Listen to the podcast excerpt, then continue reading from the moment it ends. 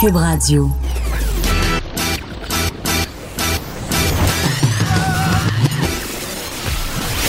Pour elle, il n'y a jamais de mauvaise question. De 13 à 15. Les effronter. Avec Geneviève Peterson.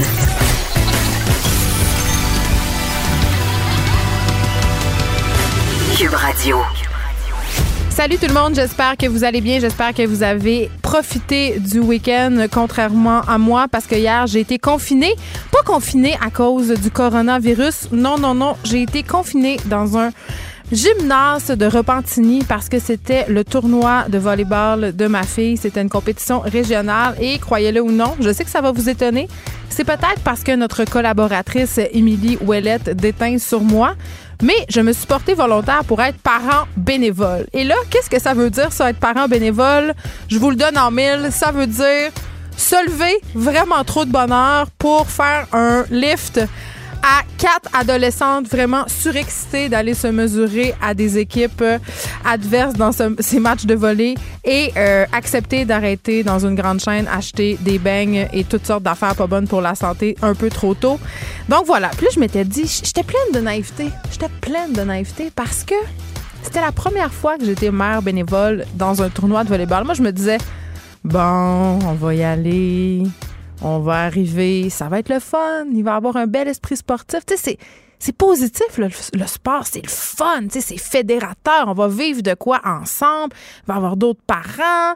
Je vais m'asseoir, je vais regarder les matchs. Premièrement, le premier match était à 8h30, chose correcte. Pause de 2h30 entre les matchs. Oh, là, c'était un peu long. Et là, je me dis, bon, ben, je devrais peut-être aller demander euh, à la coach de ma fille vers quelle heure elle pense que ça se termine cette journée-là, parce que moi, à 9h30, je n'avais déjà plein mon casque. Elle dit, ben, elle dit, si on se rend en finale, euh, on sort d'ici vers 8 h ce soir. Oh, OK. me semble j'avais en tout cas j'avais pas signé pour ça moi à la base passer toute ma journée euh, dans un grand gymnase puis sentir le tour de bras de milliers d'adolescentes et surtout j'avais rien à manger. Donc je vous laisse imaginer la journée que j'ai passée. Mais c'était quand même le fun et j'ai envie de dire que l'équipe de ma fille a remporté son tournoi. Donc ça a valu la peine juste pour voir sa face de fière à la fin là, quand elle a eu sa médaille d'or. Ça valait toute l'attente tout le sniffage d'odeur de swing. Donc, je ne regrette pas de l'avoir fait. Par contre, euh, j'avais jamais vécu les parents et le sport. Tu sais, j'en ai parlé à quelques reprises à l'émission. On parle souvent des parents au hockey, là, ces parents qui sont dans les estrades, euh, qui sont des gérants d'estrade, qui commandent très, très fort les décisions de l'arbitre, le jeu des enfants, qui manifestent vraiment de façon euh, excessive leur contentement ou leur mécontentement. Tu sais, j'ai toujours trouvé ça assez intense. Puis honnêtement, je ne comprends pas ce genre de réaction. Et dans ma tête, le volleyball, c'est un sport relax. Tu sais, c'est genre, ah, c'est des enfants qui jouent avec un ballon. Les enjeux sont pas très, très grands. Là. On sauve pas de vie. Personne qui va mourir ou survivre à la fin de la journée. C'est juste, c'est juste du bon. C'est du sport entre enfants. On était. Euh, c'était les atomes, là, donc euh, les gens les plus vieux avaient, venaient d'avoir 13 ans. Là, il y avait des petits poux de 2 troisième année, 10 euh, ans. Ben, il y avait des parents tellement intenses dans les estrades. Là. Il y avait un père qui commentait le match comme si on était à la Coupe du Monde, comprends-tu? Vraiment intense. Et là, les parents ont commencé à chialer. Toi, quand tu es assis à côté de ces parents-là, puis tes, tes enfants sont dans l'autre équipe, ça peut devenir assez confrontant. Les parents n'étaient pas contents parce que l'équipe de ma fille, ce sont des enfants en secondaire 1, donc elles sont plus grandes que les autres, évidemment, et c'est pas de leur faute.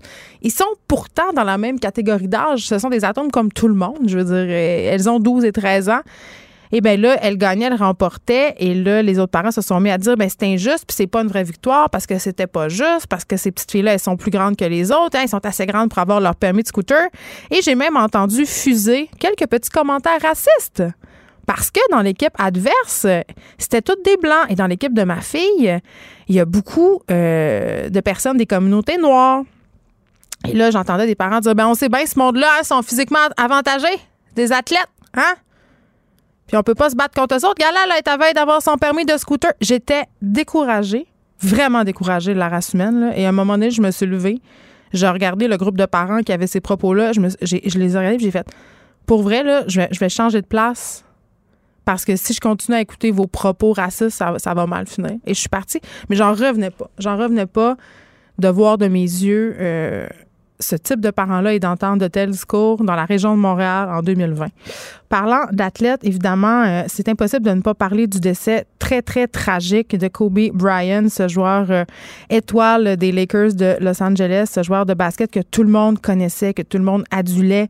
Euh, il est décédé dans un accident d'hélicoptère, dis-je, avec sa jeune fille de 13 ans, ce qui ajoute vraiment, vraiment à l'injustice et au drame de, cette affaire-là. Moi, quand, quand c'est tombé hier, j'étais j'étais tellement euh, sur le derrière. Tu sais, c'est une tristesse sans nom. On perd un, grand sportif, un, symbole, un homme qui était un modèle pour tout le monde, qui s'est tellement impliqué dans sa communauté, dans les communautés noires aussi aux États-Unis. Un homme qui a célébré aussi le sport au féminin. Vraiment une grande figure euh, du sport. Donc, c'est d'une tristesse infinie, bien entendu, mais, mais, parce qu'il y a un mais. Puis là, je, je fais un spécial euh, attention, attention, mise en garde. Là, je ne veux en rien invalider euh, l'héritage sportif, l'héritage symbolique de Kobe Bryant. Vraiment pas. Euh, je l'ai dit, c'est un homme excessivement important pour le sport, pour les communautés noires. C'est un modèle. Mais quand même, dès que la nouvelle de sa mort a commencé à, être diffusée dans les médias, sur les médias sociaux, on a vu poindre quand même des références à des pans de son passé moins glorieux. Hein? Euh, très vite, il y a une vieille histoire d'agression sexuelle euh, qu'il aurait commise parce qu'il n'a jamais été condamné pour ça et je trouve ça important de le souligner quand même. Euh, une vieille histoire d'agression sexuelle qui, qui, se serait produite en 2003, qui a refait surface. Puis là, on a vu ça passer sur Twitter, sur Instagram, sur Facebook. Il y a des grands médias aussi euh, qui très vite en ont parlé, le New York Times, le LA Times, euh, le Daily Mail. Donc, beaucoup, beaucoup euh, de quotidiens ont abordé cette question-là. Et là, moi, je regardais tout ça aller, puis je me disais, aïe, aïe, tu sais, j'en parle-tu? Parce que c'est tôt, là, il est mort hier. Puis là, je me dis, ce genre d'affaire-là, c'est un peu damn if you do, damn if you don't. C'est-à-dire, si t'en parles, ben il y a beaucoup de gens qui vont dire que c'est trop tôt. Puis si t'en parles pas, il y a des. Puis là, depuis ce matin, je reçois des courriels dans ma boîte Facebook puis dans ma boîte de travail. Euh, d'amis puis d'auditeurs qui nous disent j'espère que tu vas en parler parce qu'on dirait qu'en ce moment c'est l'éléphant blanc dans la pièce puis par ailleurs hier je faisais un post sur les Grammys pour rire un peu parce que je trouvais que les robes étaient épouvantables et très vite on est venu me dire en dessous hey mais écoute toi tu parles pas du fait qu'on a rendu hommage à Kobe Bryant puis qui a été accusé d'agression sexuelle de viol euh, dans les années 2000. Donc vraiment, c'est un sujet excessivement délicat, puis j'en suis consciente. Il y a des personnes en deuil, puis oui, c'est très, très tôt, mais en même temps, il n'y a jamais de bon moment pour parler de ça. Puis si on attend, mais on finit juste par pas en parler. Euh, puis je trouve que la mort de Kobe Bryant, ça soulève des questions intéressantes. Tu sais, comment Comment on célèbre l'héritage? Comment on célèbre l'apport euh, indéniable d'une personnalité comme ça, une personnalité sportive? Ça s'applique d'ailleurs à d'autres domaines, hein, comme le cinéma. Euh, tu sais, quand on parle de Roman Polanski et de Woody Allen, ils sont pas morts, mais quand même, leurs œuvres maintenant sont teintées de ces histoires un peu sordides. Comment on fait pour célébrer la vie de ces gens-là quand ils ont été au cœur d'affaires comme celle-là? Puis comment on fait pour... Euh, atteindre une espèce de, d'essence, d'équilibre entre le sentiment d'admiration qu'on a tous pour Kobe Bryant, euh, puis l'indignation quand même euh, que cette personnalité-là, euh, qui, est plus grande que nature, cette indignation-là, elle est là, tu sais. Donc, pour moi, vraiment, puis j'ai pensé, j'ai même pensé pas en parler. Je me disais, je vais peut-être en parler plus tard cette semaine. Mais je me dis, c'est impossible à travers toute les, hommages qui sont mérités, justifiés, d'occulter l'éléphant blanc dans la pièce. Et là, pour ceux qui, n'étaient pas au courant ou qui n'ont pas suivi cette histoire-là, juste faire un petit rappel, euh, ça s'est passé en juillet 2003. Euh, Kobe Bryant était dans un hôtel. Et euh, il aurait eu une relation non consentie avec une réceptionniste. Et là, j'insiste, là, il n'a pas été condamné. L'affaire s'est terminée en 2004. Il n'y a pas eu de procès.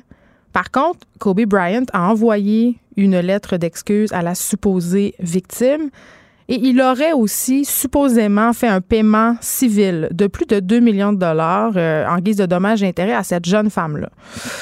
Euh, donc voilà. À, cette époque-là, quand même, il, a, il pas perdu ses commanditaires. Ses commanditaires Nike sont restés à ses côtés même si euh, à l'époque, il risquait quand même une peine euh, de prison. Mais je rappelle, le procès n'a pas eu lieu. Il n'a pas été accusé de rien.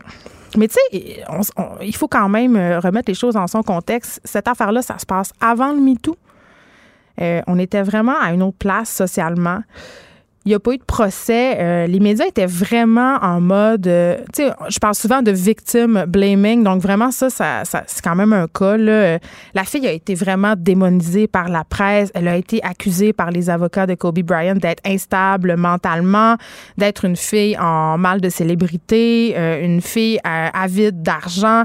Et même si son identité était protégée, il y a certains médias qui ont coulé son nom. Je pense que c'est arrivé trois fois par erreur, entre guillemets.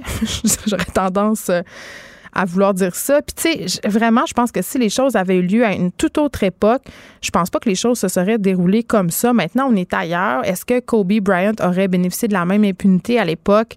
Je ne pense pas. Et là, vraiment, euh, je le sais là qu'il y a beaucoup de gens. Puis on a fait un article sur le journal de Montréal pour parler euh, de ces accusations de, vol, de viol, pardon, qui ont visé Kobe Bryant dans les années 2000. Et il y a toutes sortes de, de commentaires en dessous de personnes qui disent qu'on devrait pas parler de ça maintenant, que c'est trop tôt, que c'est déplacé.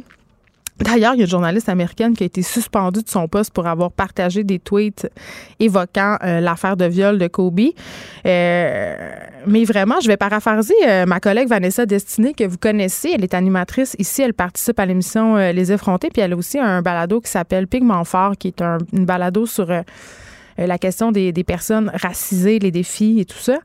Et elle, disait, parce qu'elle a parlé de ça sur sa page Facebook, et il y a quand même eu un, débat très, très enflammé. Et justement, elle disait, les gens qui disent que, que c'est pas le bon moment pour parler de ces choses-là, euh, il y aura jamais de bon moment pour lancer une conversation qu'on n'a pas envie d'avoir. Euh, on va dire au début, ben là, ça vient d'arriver l'accident, euh, on peut-tu attendre un peu? Après ça, ça va être l'enterrement. Après ça, il faut, parce que c'est sûr qu'il reste une femme qui est en deuil, un autre enfant là-dedans. Mais tu sais, à un moment donné, on va dire, bon, ben cette personne-là est morte, elle est enterrée, à quoi ça sert de remuer tout ça? Puis là, à un moment donné, ben, la conversation euh, va être évacuée complètement? Euh, c'est très, très dommage parce que Kobe Bryant va toujours être un héros. Puis c'est OK, selon moi, de célébrer son héritage sportif, communautaire aussi, comme c'est important de célébrer l'œuvre de Woody Allen ou de célébrer l'œuvre d'autres artistes qui ont été euh, aux prises avec des problèmes du genre, dans des poignées dans des affaires du genre. on dit déjà est un autre. Dans ce cas-là, ça peut s'appliquer, mais il faut pas perdre de vue quand même que ce héros-là, quand même, ben, il est imparfait. Puis c'est certain que, bon, ce qu'on sait, c'est que ça serait, euh, on ne sait pas si c'est arrivé vraiment, mais il a été dans l'eau chaude juste une fois aussi. Donc ça aussi, c'est soulevé. À mon sens, c'est un argument qui tient pas bien la route. Mais voilà, je n'étais pas capable de ne pas vous en parler parce que je me serais pas sentie honnête envers euh, qui je suis. Et je le redis, euh, c'est correct de célébrer l'héritage de Kobe Bryant, mais je pense que ça pose des questions intéressantes. Aujourd'hui à l'émission, le gouvernement québécois vient de suspendre l'élargissement de l'aide médicale à mourir prévu aux personnes atteintes de troubles mentaux. J'en parlais d'ailleurs euh, la semaine dernière avec Marc-André Dufour, auteur euh, spécialisé dans les questions de santé mentale, puis il s'inquiétait justement que le gouvernement mette de l'avant une telle politique. C'était pas le seul à s'inquiéter par ailleurs. J'ai entendu plein de témoignages de personnes qui ont passé au travers de dépressions majeures dire que ça les inquiétait, qu'on trouvait que c'était un peu un message, sans faire de mauvais jeu de mots, bipolaire de la part du gouvernement. D'un côté, on dit aux gens accrochez-vous à la vie, suicidez-vous pas, puis d'un autre bord, on dit ben, tu carré de la vie, c'est-tu? Ben, prendre l'aide médicale à mourir. Je vais en parler avec le médecin euh, Gérald que vous connaissez bien, David Lucier. Autre dossier euh, qui a attiré euh, mon attention, celui de Laurence Vincent Lapointe qu'on a reçu cet été à l'émission. Elle a finalement été blanchie des soupçons qui pesaient sur elle concernant un possible cas de dopage. J'ai envie de dire ouf parce que j'avais pas envie qu'elle soit coupable. Euh, vraiment pas. C'est une très bonne nouvelle pour elle, évidemment. puis j'espère qu'elle pourra participer aux Jeux olympiques de Kyoto. Sauf que je me posais la question, je me disais, tu sais, quand on est au cœur d'une affaire comme ça, que ça dure longtemps, qu'on a de la pression, qu'on a du jugement, est-ce que euh, est-ce que c'est quoi les défis psychologiques que ça représente pour un athlète de se sortir de ça, d'une histoire comme ça? Est-ce qu'on s'en remet? Je vais en discuter avec Sylvain Guimont. C'est un docteur en psychologie du sport. Et là, on a un regroupement de parents qui dénonçaient en fin de semaine. Puis ça, là, je, suis tellement contente que ça sorte enfin. J'en ai parlé quelques fois, mais là, je suis contente qu'il y ait un regroupement qui, qui mettent leurs points à la table. Euh, on parle de la place 05, tu sais, ce système pour trouver une place euh, en garderie à son enfant. Ça fait longtemps que je le dis, là, il y a plein de parents qui contournent le système, qui paient des pots de vin, qui font n'importe quoi pour avoir euh, des places en garderie. Je les comprends. Moi-même, je me suis déjà présentée à une garderie près de chez moi pour dire, écoutez, j'ai vraiment besoin d'une place. Puis on m'en a donné une. On a contourné la fameuse liste, puis j'ai bénéficié d'une place en garderie pour mon enfant.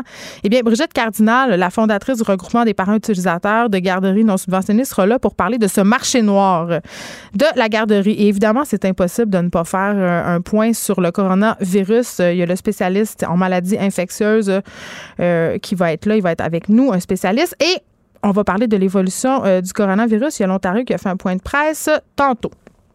On va parler d'anxiété aussi. Comment ne pas en parler? On dirait que c'est le sujet euh, dont on parle depuis un an.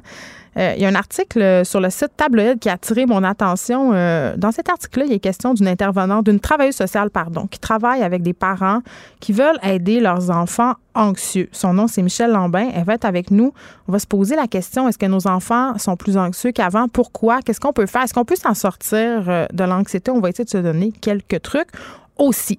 On aura Émilie Ouellette qui sera avec nous. Je parlais d'elle tantôt. Je me disais, bon, c'est peut-être à cause d'elle que j'ai été parent bénévole. Eh bien, ma, ma, transformation en bonne personne va se poursuivre aujourd'hui avec Émilie Ouellette. Elle va nous donner des trucs pour changer le monde.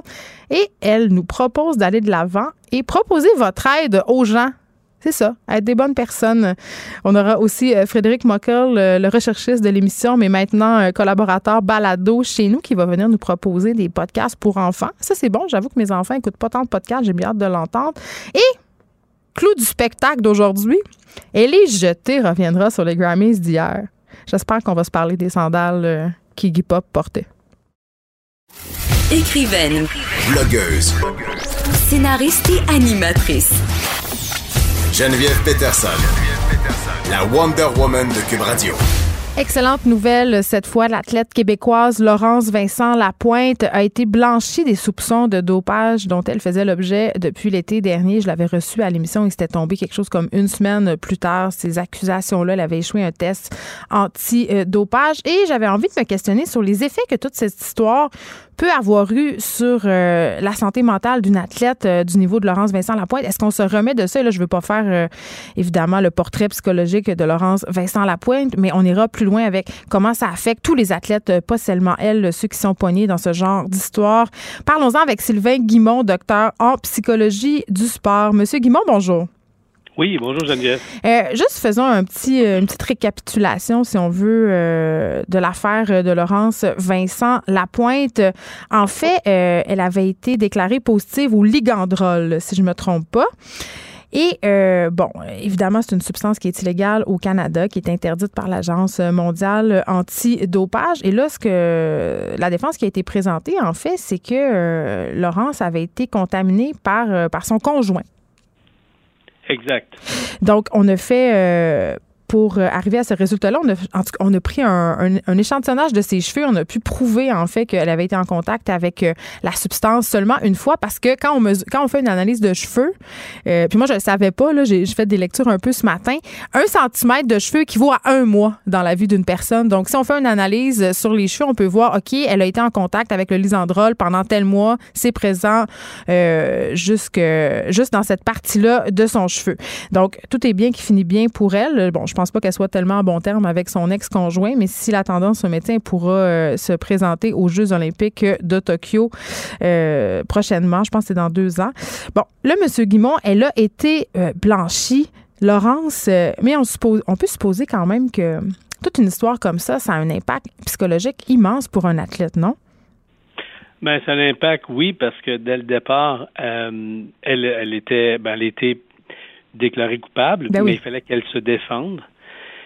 Puis, euh, c'est certain qu'à ce moment-là, elle devait être détruite complètement parce que euh, là, la preuve est qu'elle a été contaminée. Donc, pour elle, elle n'avait jamais rien pris de façon volontaire. Mais non, parce elle, elle, toujours, elle a toujours dit qu'elle était innocente, qu'elle n'avait rien à cacher. Là. Exactement. Donc, on peut, on peut sentir comme une personne qui est innocente, qui, euh, sur la place publique, est accusée. C'est extrêmement difficile par rapport aux médias, mais c'est difficile aussi par rapport à elle parce qu'elle n'avait pas euh, c'était hors de son contrôle. Ce qui est à retenir dans ça, c'est tous les gens qui l'ont entourée depuis ce temps-là, comment elle était bien entourée. Euh, son avocat, tout le monde, ils ont fait beaucoup de tests. C'était, ça, a pris beaucoup de temps avant qu'ils puissent euh, faire le lien avec son ex-conjoint. Donc, tous les autres moments, c'était, on trouvait rien en fait. Hmm. Puis à ce moment-là, ben ils ont trouvé exactement où provenait, d'où elle avait été contaminée, puis elle a pu le prouver de, de cette façon-là. Et c'est pour ça que maintenant, euh, elle va avoir droit de, de, de, participer là, en ce moment. Mais puis juste préciser. Il, il pourrait y avoir un appel. Euh, mais ça serait fort surprenant. ça, serait surprenant parce que là, c'est ça, juste pour préciser, là, pour la petite histoire, son, son conjoint de l'époque, au début, euh, on avait quand même vérifié les produits qu'il prenait parce que c'est un joueur de soccer, si je ne m'abuse. Et mhm. euh, voyant, voyant un peu l'escalade médiatique devant, devant lequel sa blonde se trouvait, ben, il a menti, il a omis de mentionner un produit qu'il consommait et c'est seulement plus tard qu'il l'a avoué parce que là, il voyait bien que les conséquences étaient absolument négatives et funeste euh, sur la carrière euh, de sa copine. Et ça s'est avéré que c'était ce produit-là qui contenait quand même une bonne euh, quantité de lysandrol. Puis c'est ça, évidemment, ça a dû être une autre déception pour cette jeune femme-là que ce mensonge. Elle avait même passé le test du polygraphe. Elle a réussi le test du polygraphe. Oui, oui. Non, effectivement, elle, elle voulait vraiment prouver hors de tout doute que c'était pas quelque chose de volontaire. Puis à partir de ce moment-là, c'est sûr que euh, les deux premiers mois suite à, cette annonce-là, ben mm. vraiment était, était vraiment euh, vraiment découragé. L'entraînement n'a pas été super à ce moment-là. Mais par contre, tous les mois qui ont suivi, là, ça fait six mois déjà, mm. je pense que mentalement, elle est beaucoup plus apte, beaucoup plus près maintenant de compétitionner qu'elle ne l'a jamais fait. Ça, c'est simple, c'est que lorsqu'on a quelque chose qu'on tient à cœur et qu'on aime profondément, lorsque ça nous est retiré, mais ben, ce besoin-là devient encore plus grand. Donc, pour elle, en ce moment, cette motivation-là intrinsèque à elle, comment elle a voulu ce sport-là, ben, en ce moment, peut pas être plus grand que, qu'elle peut le vivre en ce moment. Là, c'est, le temps maintenant de tourner la page, de regarder en avant, puis se concentrer sur ses performances futures. Mais c'est certain que euh, ça, va, lui donner, en fait, ça va, ça va lui donner un avantage euh, au niveau mental si elle sait tirer profit de toute cette histoire-là. Oui, parce que quand même, euh, il y a cette idée, puis ça, c'est ce qui est terrible, euh, puis ça se voit aussi dans d'autres dossiers, parfois euh, qui n'ont pas rapport au dopage, mais des gens qui sont accusés de crime, euh, finalement, sont innocentés. On dirait que la tâche reste plus grande dans les yeux du public que, que le fait que les personnes soient innocentées. C'est comme si on accordait plus d'importance aux faits mauvais même si au bout du compte, c'est c'est la vérité qui a triomphé, puis c'était pas ça du tout. On reste quand même avec cette idée qu'il n'y a pas de fumée sans feu, même si on a, on a tort. C'est un très, très bon point, Geneviève, que vous apportez, parce que très souvent, a quelque chose de sensationnel, ça va faire les premières pages. Lorsque c'est quelque chose comme ça, qui est qu'on a, on a en fait démontré qu'elle avait rien à se reprocher, mais ça va être fait de façon très anodine. Donc, très souvent, malheureusement, les gens vont, rester avec l'impression qu'il y a eu une tâche et que cette tâche-là va, va rester entachée. Ça prend, ça prend du temps, mais euh, j'espère pour elle que j'espère pour elle que ça ne l'affectera pas trop que les gens puissent penser, surtout ceux qui resteront avec le doute, parce que si elle démontre euh, ce qui est arrivé exactement, c'est comme elle a fait avec les avocats. Hmm. Je pense que maintenant, elle a, besoin de, plus que jamais de, du support de tout, de tous nous autres. C'est quelque chose d'assez terrible qu'elle a pu vivre. Je pense qu'elle mérite qu'on puisse l'appuyer à 100 Sortons euh, du cas Laurence Vincent Lapointe, M. Guimont, si vous le voulez bien. Parlons euh, d'accusations envers des athlètes ou quand des athlètes font face à des défis d'affaires publiques, c'est-à-dire que leurs noms sortent dans les journaux qui sont au cœur de controverses. Et ça arrive souvent, ça arrive pas juste euh, en kayak ou au ski, ça arrive beaucoup aussi dans le hockey professionnel, ça arrive dans diverses disciplines. je pense entre autres à, l'Europe, les joueurs de soccer sont dans les tabloïds régulièrement. Comment ça influence euh, l'attitude mentale des athlètes, ça doit les affecter énormément. Comment on fait pour pas perdre ses moyens quand on est pris dans une tempête comme ça? ça les affecte toujours. Les gens, les athlètes vont toujours dire euh, moi je, je, regarde pas la télé, j'écoute pas la radio. Je crois pas. je regarde pas. Je regarde pas les internets. Ouais, et là là. Tout le euh, monde Google son nom, tout le monde. C'est complètement faux. Donc lorsqu'ils le disent, euh, c'est pas quelque chose qui est senti, c'est pas quelque chose qui est vrai. Peu importe le statut qu'on occupe dans la vie, s'il y a des choses qui sont dites sur nous, qui sont des choses qui sont plaisantes, euh, qui sont gratifiantes, ça nous fait plaisir. Et si c'est des choses qui sont méchantes, euh, qui euh, qui nous font, ça fait de la peine, peu importe le statut qu'on qu'on occupe. Lorsque on est sur la place publique, ces athlètes-là se doivent d'être d'être irreprochables. Et et c'est une responsabilité c'est une responsabilité. C'est pour ça qu'on. Parce que ce sont des modèles? Exactement. Mais c'est lourd, ça, être un modèle? C'est lourd, mais en même temps, c'est pour ça qu'ils sont là. tous les athlètes qui décident un jour ou l'autre de performer, c'est parce qu'ils ont vu un autre athlète performer devant eux. Hmm. Si on regarde des athlètes olympiques, ben ils ont rêvé des Olympiques parce qu'il y a eu d'autres athlètes devant eux. Si on rêve de jouer au hockey, c'est parce qu'on a vu des joueurs de hockey, parce qu'ils nous font rêver, parce que le rêve, c'est ce que l'être humain a de plus précieux. Est-ce que c'est pour ça que Tiger Woods a attendu si longtemps avant de revenir au golf, vous pensez? Mais c'était difficile pour lui parce qu'il il, était sans tâche. On croyait qu'il était parfait, puis on s'est rendu compte qu'il était seulement un humain. Et aujourd'hui, je, vous dirais que Tiger Woods est une personne euh, beaucoup plus euh, beaucoup plus sincère dans ses façons d'être et beaucoup plus près des gens. Si on le regarde maintenant, comment il interagit, moi je l'ai connu personnellement, j'ai eu cette chance-là et, et c'était quelqu'un qui était vraiment comme un robot. Euh, il était sans cassette. Ah oui, pas beaucoup d'émotions, très focus. Puis aujourd'hui, lorsque je le regarde performer et que je le vois serrer la main des gens, prendre son cadet dans ses bras, lui dire comment il l'apprécie, de revenir en arrière après qu'il ait gagné un tournoi pour dire aux gens merci d'être là, c'est mm. pas ta Woods qu'on avait avant. Donc, ça l'a rendu un peu plus humain. Et les gens qui sont capables de rebondir comme ça, ben, méritent toute notre, notre admiration parce qu'on n'y a pas personne de parfait. Mais... Il y a personne qui est parfait. Je trouve ça intéressant, M. Guimond, que vous me parliez de l'aspect humain versus l'aspect un peu euh, héros populaire, est-ce qu'on n'aurait pas avantage justement à, moins les mettre sur les pieds, euh, un piédestal, nos athlètes, nos artistes, euh, ben parce que ça doit être une pression énorme. Et quand, quand ils tombent, ils tombent de haut et ça a des répercussions quand même euh, absolument incroyables sur leur vie psychologique. Là, on devrait comme peut-être juste arrêter ça. Là. Tellement. On a juste à penser aux sommes d'argent que ça représente pour un athlète de ce niveau-là. Il n'y a aucune chance que, que moi, je puisse ou que d'autres personnes puissent atteindre ces sommets-là, sauf en devenant des modèles.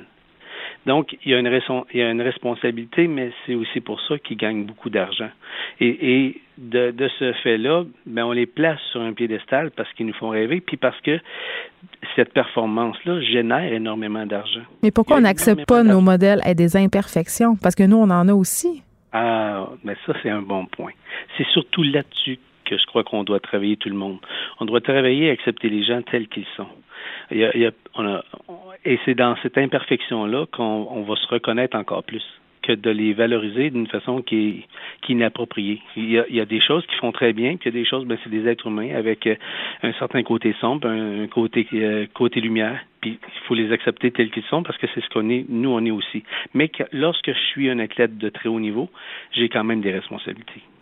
J'ai des responsabilités parce que je suis un, un, modèle pour des jeunes. Et il faut que je sois prudent face à ça parce que euh, on, veut que les gens qui atteignent ce niveau-là ne soient pas seulement des bons athlètes, mais des bonnes personnes. Oui, mais avec les médias sociaux aujourd'hui, tu sais, avant, là, des années 80, tu pouvais être une bonne personne dans le New York Times, puis un peu partout dans les magazines. Il n'y avait pas personne pour te filmer avec Instagram. Ou, tu sais, c'était beaucoup plus facile si on, si on veut d'avoir une vie euh, comme dans un magazine. Tu sais, maintenant, c'est. Je suis tellement d'accord avec vous. C'était beaucoup plus facile, mais aussi, c'est qu'il y avait beaucoup moins d'argent d'impliquer parce que justement, il était moins connu mm. et que les médias étaient moins présents. C'est un couteau à deux tranchants. Moi, quand je dis, les gens disent Ah, jouer à Montréal pour le Canadien, euh, trop de médias, je veux pas venir jouer ici. Mais c'est la plus belle place à jouer au monde entier au hockey si vous donnez 100 de vous-même, puis vous êtes honnête, puis vous travaillez très fort à chaque soir. Si vous, voulez savoir, demandez à, quelqu'un comme euh, Steve Bégin qui a donné tout le temps 100 de lui. On sort dans les rues aujourd'hui, il est encore reconnu après des années, puis les gens continuent à l'aimer parce qu'il était vrai. Hmm. Parce qu'il était une personne accessible, puis parce qu'il le reste encore, puis parce qu'il est gentil avec les gens. Mais c'est ça qu'on veut des, des athlètes de haut niveau. Euh, c'est pas trop demandé lorsque ces gens-là ont ce statut-là. C'est triste lorsqu'ils sont pas capables de faire face à ça, puis qu'ils vont. Euh, en fait, on, on, voudrait que tous les athlètes de haut niveau soient des gens qui qu'on voudrait que nos enfants se reconnaissent à eux. Mais je trouve quand même, M. Guimond, parfois, l'humain étant ce qu'il est, on se réjouit un peu du malheur des autres. Je dirais ça. bon. C'est triste de penser ça, hein? Ben, Mais... là où il y a de l'homme, il y a de l'hommerie. Et parfois, quand on idolâtre des gens puis qui ont une vie qui nous, qui nous fait envie, qu'on a l'impression qu'ils ont accès à des choses euh, auxquelles on n'a pas accès, qu'on les voit justement dans leurs failles, leurs faiblesses, ben, il y a quelque part en nous, on se dit, ah, je savais. Mais savez-vous quoi? Moi, je souhaite que chacun d'entre nous, on soit plus admiratif que si que, que d'être euh, que, que d'être envié, que d'envier les gens. Hmm. Parce que oui, euh, il y a des belles choses qui vivent, mais oui aussi c'est le fun d'être aussi anonyme, puis d'avoir une vie un peu plus euh, un peu plus à l'extérieur des, des, des, réflecteurs. C'est correct. Bien dit. Sylvain Guimont, merci, docteur en psychologie du sport. C'était un plaisir. Euh, Laurence Vincent Lapointe, donc, qui a le feu vert pour s'entraîner avec l'équipe nationale, retourner à la compétition. Et elle sera à l'émission de mon collègue de Mario Dumont cet après-midi. Donc, vraiment, c'est une entrevue à ne pas manquer. Écrivaine. Blogueuse. Scénariste et animatrice. Geneviève Peterson. La Wonder Woman de Cube Radio. Parlons maintenant de ce sujet qui me met le feu là où vous pensez, hein, je dirais pas un mot, le mot poubelle, comme disent mes enfants. Me met le feu au parti personnel. Un regroupement de parents qui dénoncent que le système d'octroi des places en garderie, donc vous savez, ce fameux système euh, Ma Place 05, ne fonctionne pas comme il devrait. Êtes-vous surpris? Brigitte Cardinal, fondatrice du regroupement des parents utilisateurs de garderies non subventionnées, bienvenue à l'émission. Ben merci beaucoup. Écoutez, là, parlons-en de la place 05. Moi, ça fait des années que je m'insurge contre ça, que je dis que ça n'a aucun sens. Euh, c'est supposé être premier arrivé, premier servi, ce guichet-là où les parents peuvent s'inscrire pour obtenir une place en garderie pour leurs enfants. Mais vous, ce que vous constatez concrètement, c'est que c'est pas le cas. Ben écoutez, c'est par les témoignages des parents, euh, même des éducatrices qui nous mm. en parlent de façon très anonyme aussi. Hein. Il y en a qui sont gênés de, certains agissements qu'ils ont faits eux-mêmes parce qu'il y a des plusieurs parents qui sont désespérés. Mais oui, on, se rend compte par les témoignages que non, c'est pas premier arrivé, premier servi. Oui, on comprend qu'il y a des critères d'admissibilité, par exemple, s'il y a la fratrie qui est déjà là, on comprend là, que ça va de soi euh, qui viennent euh, en haut de la liste euh, ou les éducatrices qui, qui ont des bébés, ben c'est sûr qui, qui, qui travaillent là, ben ils ont, ils ont une priorité. Toutefois, on se rend compte qu'il y a des parents euh, qui, par connaissance, par des contacts, qui ont réussi à avoir des places plus vite. Des fois, c'est par euh, le métier ou, l'employeur. On a vu que euh, il y, a, par exemple une infirmière qui s'est fait dire Ah non, finalement, c'est trompé. nous autres, c'est plus des enseignants. Ils l'ont pas dit comme ça, mais c'est c'est les places sont, sont réservées aux enseignants euh, de la commission scolaire du coin. D'autres que c'est des employés d'Hydro-Québec ou de Post Canada. Euh, donc, c'est Ah, vous êtes médecin? Ouais, OK. Euh, Excusez-moi, est-ce qu'on fait un triage de la profession des parents pour des raisons euh, euh de facilitation, je veux dire, euh, socio-économique? C'est ce que vous me dites? C'est des enfants de médecins, c'est mieux? Non, pas nécessairement. Je pense que c'est par rapport à, à, la région. Donc, si le. le Certains monopoles. Oui, exactement. Exactement. C'est d'une région à l'autre, c'est pas pareil. Fait qu'il faut pas dire que tous les métiers, c'est ça. Là, pas parce que tu es médecin que tu as une place. Au contraire, j'ai même eu un témoignage qui m'a dit, un papa qui m'a dit Hey, attention, Brigitte, c'est pas juste les médecins là, qui, qui, qui ont des places plus vite. Moi, ma femme est médecin, pas de place en garderie, j'ai dû arrêter de travailler. Il est ingénieur en mécanique, puis il doit garder les enfants à la maison parce qu'ils n'ont pas trouvé de place en garderie. Puis ah attendez.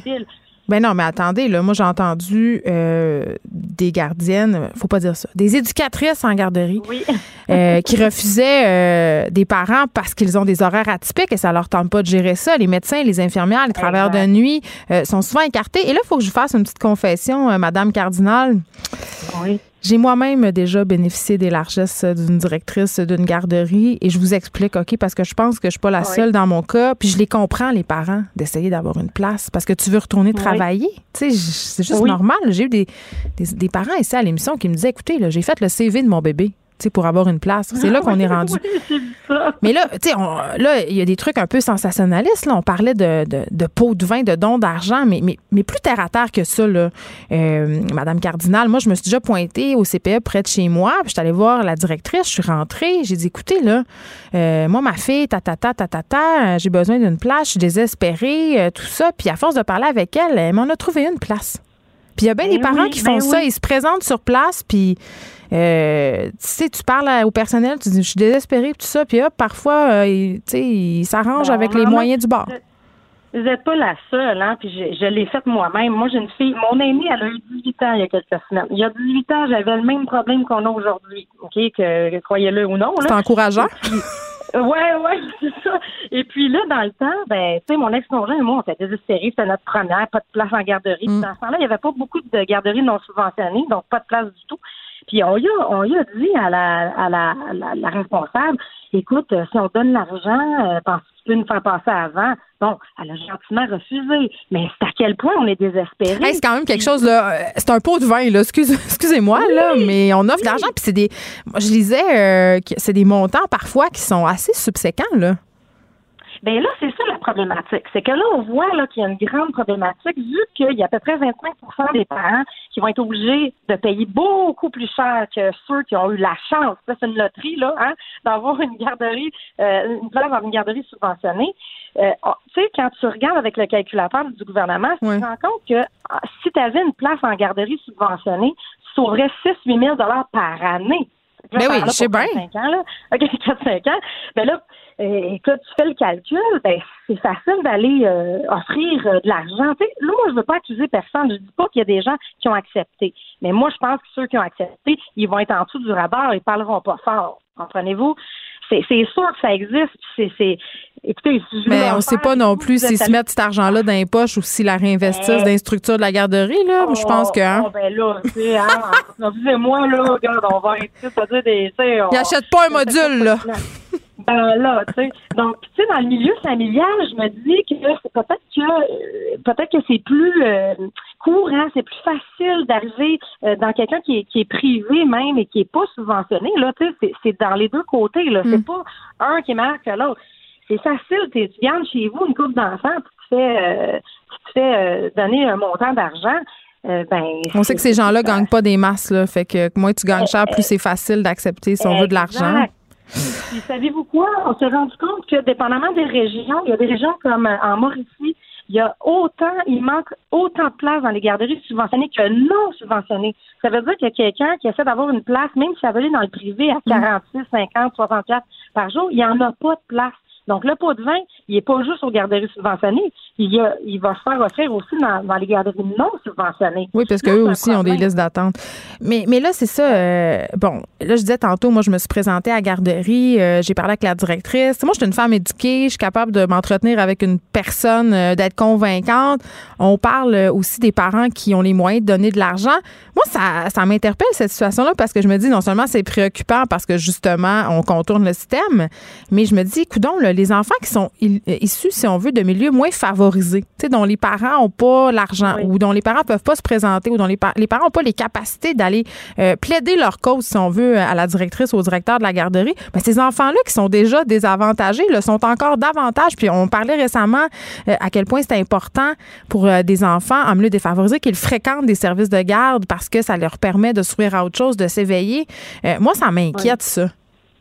Mais je sais qu'il existe aussi des garderies qui favorisent euh, euh, les, défavorisés en passant. Il y en a qui favorisent aussi les immigrants parce qu'ils ils veulent une garderie d'immersion française. Mm-hmm.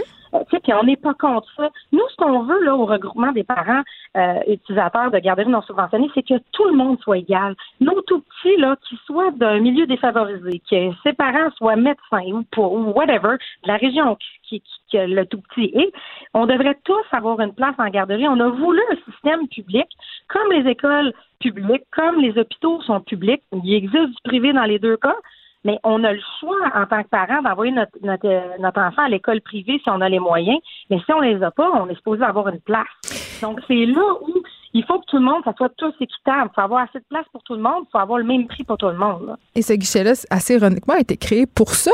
pour justement qu'il n'y en ait pas des situations comme ça, qu'il n'y en ait plus de parents qui se pointent, donc que tout le monde euh, soit égaux. Et là, on parle d'égalité. Le ministre de la Famille, Mathieu Lacombe, euh, je m'excuse, là, Madame Cardinal, mais euh, on aurait dit qu'il tombait en bas de sa chaise là, quand il a entendu tout ça, quand il, dit qu'il ne savait pas tout ce qui se passait. il a promis de se pencher sur la question, mais quand même.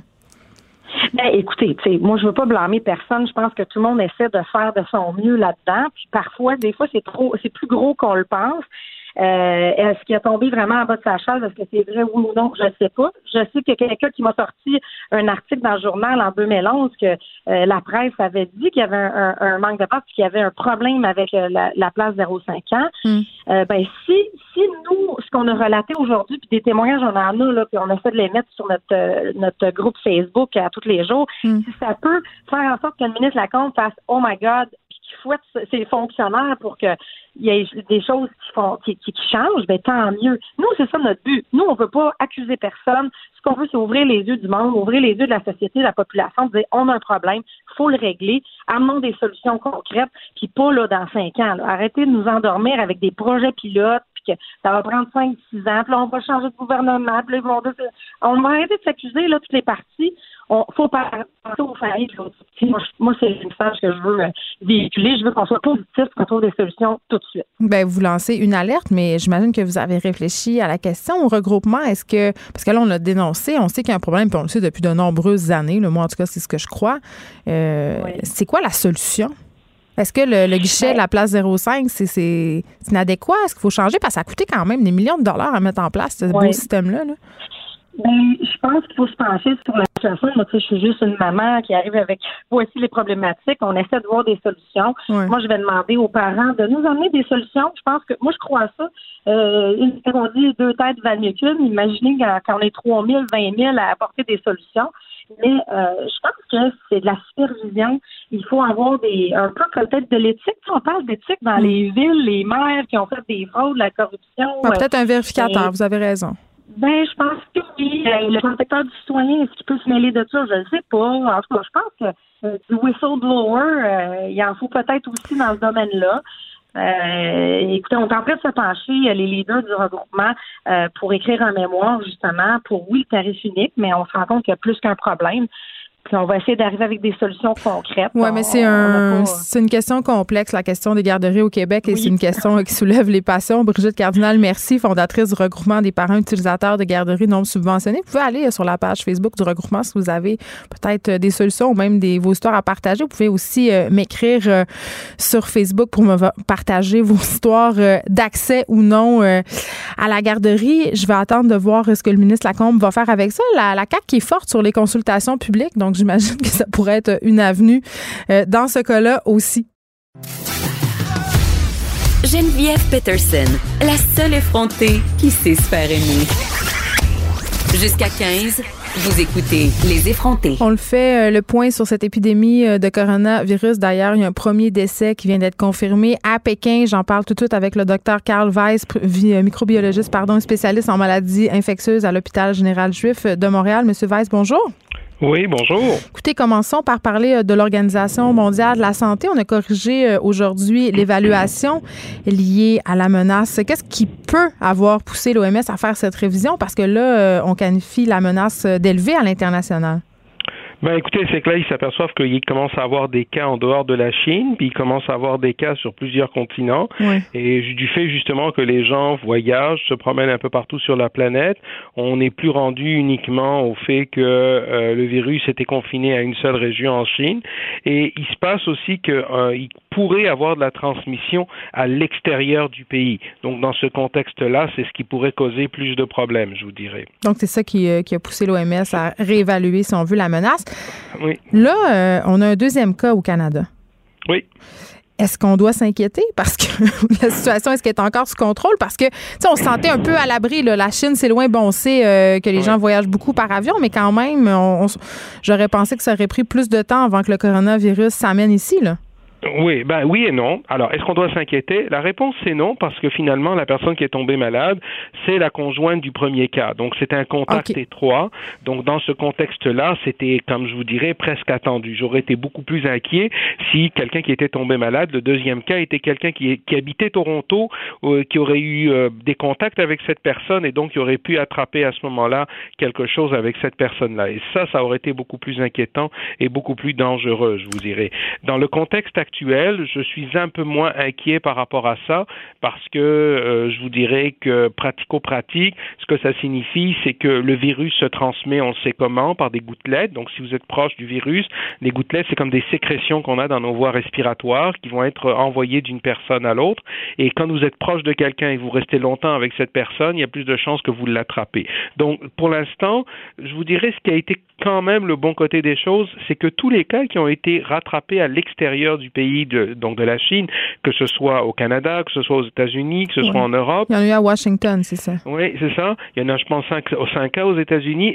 C'est des cas qui sont tous originaires de la région de Wuhan, c'est-à-dire de l'épicentre de l'épidémie. Oui, ça commence euh, dans un marché public, cette histoire-là, où il y avait euh, des animaux sauvages comme des rats, des loups, euh, puis ça, ça a contribué quand même à, rendre, à, contaminer, si on veut, les gens. C'est ça que je comprends? Oui, alors on pense qu'en réalité, c'est un virus, vous savez, l'animal qui est le plus problématique pour les humains, ce sont les chauves-souris. Oh. Et les chauves-souris, parce que ce sont des mammifères, vous savez, le virus d'Ebola venait des, des, des chauves-souris, vient des chauves-souris, la rage vient des chauves-souris. Donc les chauves-souris, c'est très souvent un animal qui est extrêmement problématique pour les humains. Donc on pense que c'est un virus qui vient des chauves-souris. On pense que les serpents mangent les chauves-souris et donc euh, se retrouvent avec ce virus-là. Et là, il y avait un marché où il y avait des serpents ah. vendus à ce moment-là, et probablement qu'à un moment donné, le virus est accidentellement tombé en contact avec les humains, puis a commencé à, à provoquer euh, ce qui est arrivé, et on s'est retrouvé avec euh, l'infection en question. Mais la Chine, a, la Chine a été excessivement rapide à réagir parce qu'on se rappelle, tu sais, à l'époque du SRAS, il y avait un petit peu tenté de minimiser, de cacher. Et là, on est allé tout de suite euh, du, côté de Pékin, euh, on a averti euh, tout le monde, en fait. Mais là, quand même, il y a des, en Chine, il y a des mesures de confinement. Il y a des gens qui sont confinés dans certaines villes. Le nouvel an chinois a été annulé. mais le nombre de morts continue de monter quand même. Oui, alors premièrement, la Chine a fait un très bon travail. Il faut, euh, je pense qu'il faut donner à César et remettre à César ce qui est à César. Euh, contrairement à, à 2002, 2003 avec le SRAS où il y avait un manquement de transparence, là, la Chine a travaillé de façon, euh, mm. je vous dirais très très bien. Ils ont vite identifié le virus, ils ont annoncé à l'Organisation mondiale de la santé qu'il y avait des cas, ils ont identifié le virus, ils ont même mis le virus disponible, le matériel génétique du virus disponible à la population générale, dans le sens aux autres pays, pour qu'on puisse faire des tests par rapport à ce virus. Et, ils ont même construit un hôpital temporaire à vitesse grand V. Là. Oui, euh, tout à fait. Vous avez vu qu'en tout cas, ils sont efficaces. Ils veulent construire un hôpital de 1000 lits en 10 jours. Euh, on devrait prendre des notes hein, pour ici. Ben, écoutez, un jour, si on en a besoin, on pourrait euh, certainement s'en inspirer. La, la, chose qui est intéressante à regarder par rapport à ça, c'est que ils ont mis aussi en cloisonnement, ils ont en mis en quarantaine 60 millions de personnes quasiment. 60 euh, millions de personnes, quand on voit ça, c'est quasiment euh, la population d'un pays comme l'Italie. Alors euh, c'est quand même quelque chose. Et, et, et est-ce que ça va fonctionner? Probablement que ça va aider à arrêter la propagation du virus, d'autant plus que dans la ville de Wuhan et dans, dans la province en question, les, les, les, transports sont finalement arrêtés, les écoles sont fermées, même donc on met tout en œuvre. Donc, ils ont mis des mesures exceptionnelles. Parce qu'il ne faut pas oublier que ce virus-là, nous n'avons pas de vaccin et nous n'avons pas de médicaments. Contrairement au H1N1, le H1N1, ce qu'il y avait, c'est que nous avions à la fois des, des, des, des, des médicaments et après, nous avons eu un vaccin. Mais même à la première vague, lorsque nous n'avions pas de vaccin, il y avait quand même un médicament qui nous permettait de traiter les gens qui étaient malades. Et là, il n'y a rien parce qu'on est trop tôt? Non, il n'y a rien parce que c'est un virus. Les coronavirus, on n'a jamais été bon pour faire un médicament. Vous savez, c'est comme euh, le rhume, le rhume ordinaire. Là, on n'a pas de médicament euh, qui est qui est efficace pour ça. Et puis donc, euh, on n'a pas vraiment de médicaments. Je vous dirais, il y a eu quelques médicaments qui avaient été essayés à un moment donné dans, dans certaines choses, mais, mais, mais ça a vraiment pas marché. Donc, donc là, pratico-pratique, là, on n'a pas de médicaments. Alors, mais moi, quand vous me dites ça, docteur Weiss, tantôt, vous m'aviez dit qu'il faut pas que je panique. Là, vous me dites, il n'y a pas de médicaments, il n'y a pas de vaccin. Moi, j'aime pas ça. Ça me fait un peu paniquer. Pas ça. D'accord. Alors, regardez, le vaccin, éventuellement, on, va, on va, en trouver un. premièrement, ne paniquez pas. Donc, le vaccin, premièrement, éventuellement, il va s'en faire un, si, si le, mais ça va prendre du temps. Les médicaments, le problème, c'est qu'il faut trouver un médicament contre les coronavirus. C'est pas quelque chose qu'on a facilement de disponible. Mm. En supposant qu'on en ait un, ben, il va falloir d'abord le tester en laboratoire et ensuite, avant d'arriver à faire des études de phase 2, etc., il va falloir le donner aux humains, etc., mais pour voir si ça donne pas d'effets secondaires, d'effets toxiques, etc. Donc, il y a quand même, c'est pas quelque chose qu'on va avoir demain matin. Là. Très bien. En attendant le, vaccin, Dr. Weiss, on pourra vous voir dans la série documentaire Pandémie. Ça tombe bien, on dirait presque que c'est organisé avec le gars des vues.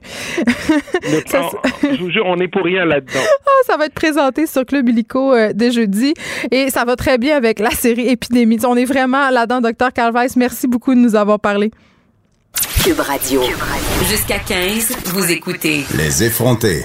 De nombreux parents, euh, j'en suis, hein, cherchent à comprendre comment ils peuvent aider leurs enfants anxieux. Michel Lambert, travailleuse sociale, ben, c'est son métier, aider les enfants anxieux et aider euh, leurs parents. Madame Lambert, bonjour. Bonjour. Écoutez, euh, on se parle aujourd'hui parce que euh, je lisais un texte sur la plateforme Tabloïd justement à propos euh, du travail que vous faites avec les parents et les enfants anxieux. Et vous dites j'ai jamais vu autant d'enfants anxieux. Et vous n'êtes pas la seule à le dire, il y a plusieurs études qui le démontrent. Pourquoi les enfants sont, autant anxieux? Est-ce qu'ils sont plus anxieux qu'avant ou on, on les cerne mieux? Bien, en fait, euh, c'est ça, c'est toute la question est là. D'un côté, ce qu'on voit, c'est vraiment une augmentation de l'anxiété dans tous les groupes d'âge. Oui. Mais chez les enfants, ça arrive vraiment, euh, pour moi, dans ma pratique professionnelle, puisque je vois autour, c'est de vraiment de plus en plus tôt. Alors, c'est sûr que les, les, les questions qu'on se pose, c'est le fait qu'on est beaucoup, beaucoup dans une société de performance, hein, où est-ce que les gens doivent toujours faire plus avec moins euh, tout le temps. C'est une société d'un côté qui est formidable euh, pour la, les, stimulations et les défis, mais en même temps qui demande d'être toujours euh, un peu comme dans des, au maximum de tout ce qu'on peut donner comme énergie. Et les parents vivent dans ces conditions-là. Puis ce qui, ce qui est vraiment frappant, je vois tellement de parents qui, euh, ce qui espèrent, c'est que leur enfant soit bien, puis ils vont souvent lui dire, écoute, c'est pas grave, fais-toi-en pas, ils vont beaucoup essayer de le rassurer. Puis, euh, parfois, mais ce qu'on voit, c'est que ça fonctionne pas. Puis ça fonctionne pas, pas parce que les parents, ils mettent plein de pression aux enfants, mais parce que d'un côté, ce qui se passe, c'est que les enfants, eux, ce qu'ils vivent, c'est qu'ils voient leurs parents qui vivent, eux autres, avec plein de pression, qui vivent avec beaucoup d'anxiété. Puis ce dans quoi ils baignent, justement, c'est le fait que quand on est des adultes, ben, il faut qu'on réussisse bien. Il faut pas qu'on se trompe. Comme par exemple, si vous reprenez votre exemple. Fait qu'on dit une chose puis on fait le contraire. C'est ça? Pardon? On dit une chose puis on fait le contraire. On fait le contraire, c'est ça. si vous savez, dans une journée, vous dites, OK, dans mon émission, j'ai huit invités. Ça se passe super bien avec sept, mais il y en a un, ça a été épouvantable. Mais de quel vous allez parler le soir à la table? Des sept que vous avez réussi, vous êtes contente ou de celui que. Ben non, c'est ça. On axe sur le négatif, c'est sûr. C'est ça. Fait que ce qui fait qu'on est constamment sous pression. Fait que donc, il y a ça. Il y a le fait aussi, on se pose des questions sur le fait que les enfants jouent beaucoup moins à l'extérieur, sont beaucoup plus euh, devant des écrans, sont dans plein d'activités. Mm. Donc, est-ce qu'on est, on est des parents aussi sous pression qui voulons faire le meilleur pour nos enfants? Donc, est-ce que nos enfants, ils ont appris encore à jouer par eux-mêmes? Est-ce qu'ils ont appris à être libres, à avoir du temps libre pour s'amuser, pour s'ennuyer aussi? Au moment où ils s'ennuient, être capable de pouvoir euh, trouver des façons de s'organiser. Fait que notre euh, mode de vie contribue des fois, voudraient être à la maison davantage, qui vont partir tôt le matin, hmm. l'école, la garderie, il faut pas être en retard. Puis là, tout à coup, il y a un enfant qui va pas bien. La, la, la maman, le papa peuvent pas prendre le temps. Ils reviennent le soir, sont tout à l'envers parce que... Alors, c'est comme tout ce contexte-là qui nous fait dire... Euh, OK, il faut vraiment qu'on prenne le temps d'aider nos enfants à faire face à, euh, aux situations de stress, puis être capable d'apprendre à maîtriser leur anxiété. là, madame, en même temps, on se dit, on est dans une société aussi, on n'a pas de guerre, on n'a pas de... Oui, il y a toute un, ben une inquiétude planétaire, là, mais on n'est pas au jour le jour en guerre. Là. Mais là, attendez, madame Lambin, là, quand même, là, on a marché pour le climat. Moi, mes enfants font de l'éco-anxiété dans le tapis. Puis là, vous me dites, euh, si on est un parent anxieux, on risque de passer cette anxiété-là à nos enfants. Moi, ça me rend encore plus anxieuse de savoir ça. Donc, c'est un cercle vicieux, l'anxiété au sein des familles? En fait, en fait, vous savez, il y a différentes choses. Hein. Il y a le côté où est-ce que euh, le côté où est-ce qu'il n'y a pas juste la couleur des yeux puis des cheveux qui se transmet. Hmm. Hein. Il y a aussi des, on va avoir aussi des vulnérabilités qui vont se transmettre. De façon génétique.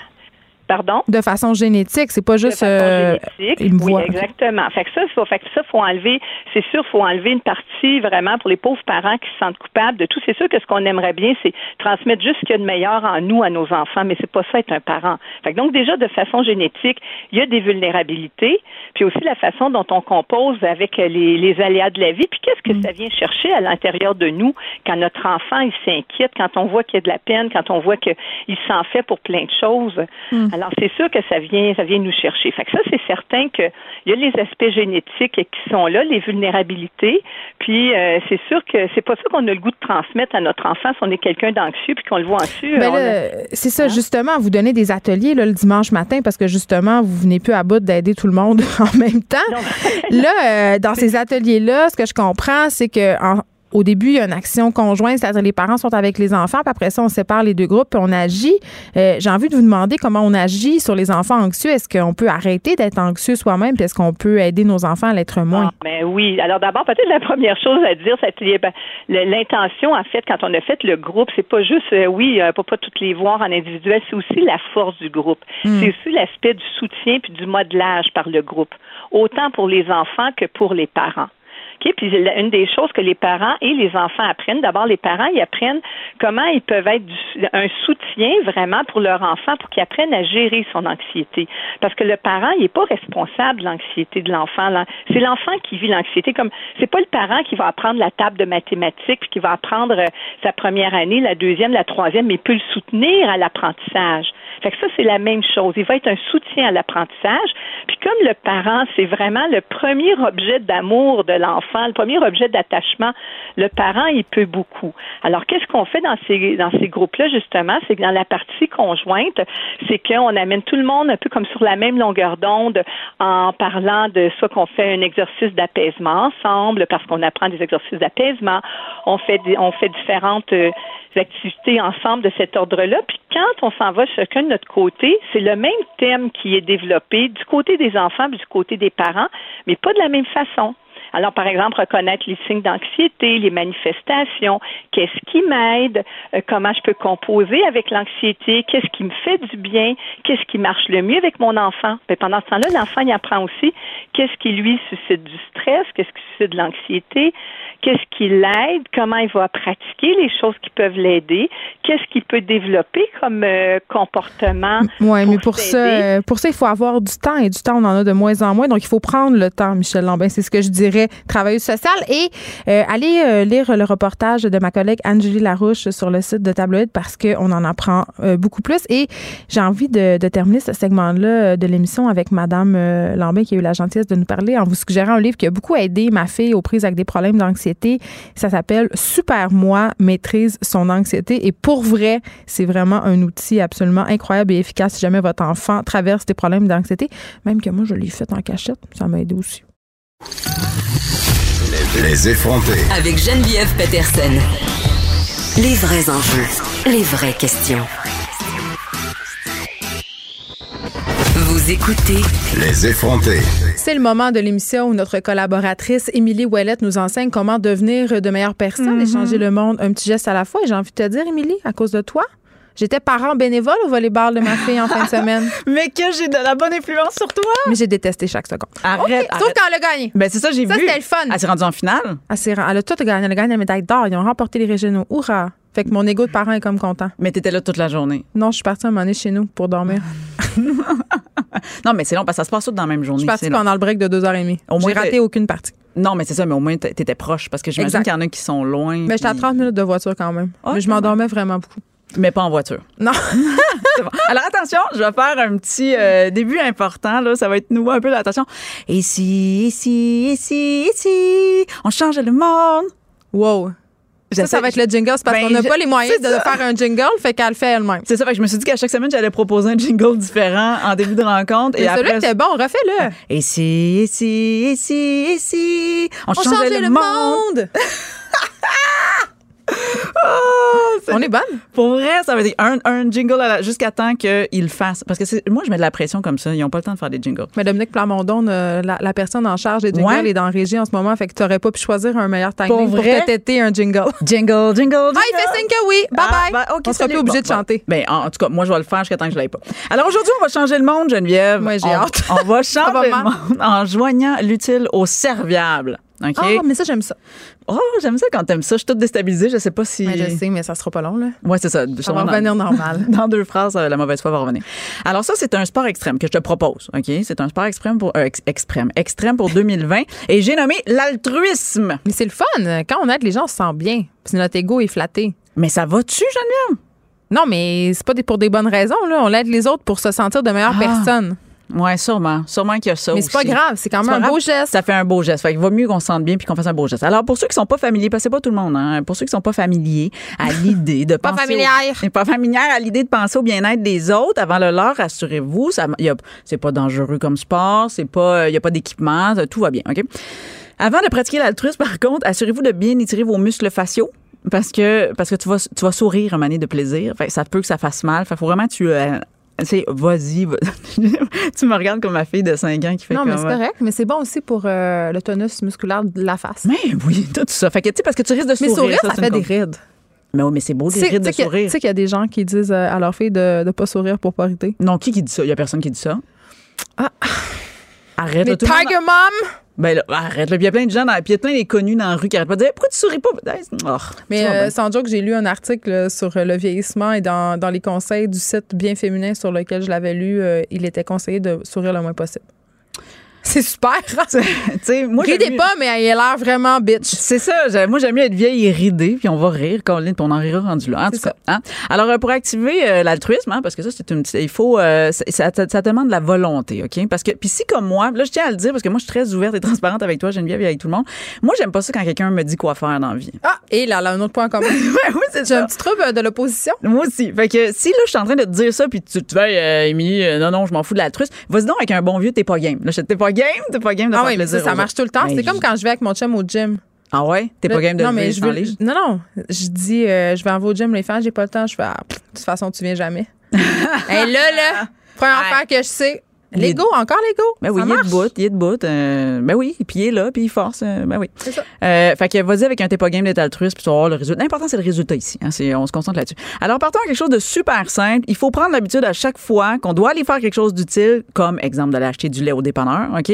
Mais si tu as besoin de quelque chose au dépanneur, tu y vas, puis tu vas demander à quelqu'un d'autre autour de toi s'il a aussi besoin de quelque chose au dépanneur. Non, moi, si je demande ça à mes enfants, ils me disent, oui, des bonbons, des Doritos, de l'alcool. Mais pourquoi tu demanderais ça à tes enfants? C'est Ben, pour être altruiste. Non, non, non, non.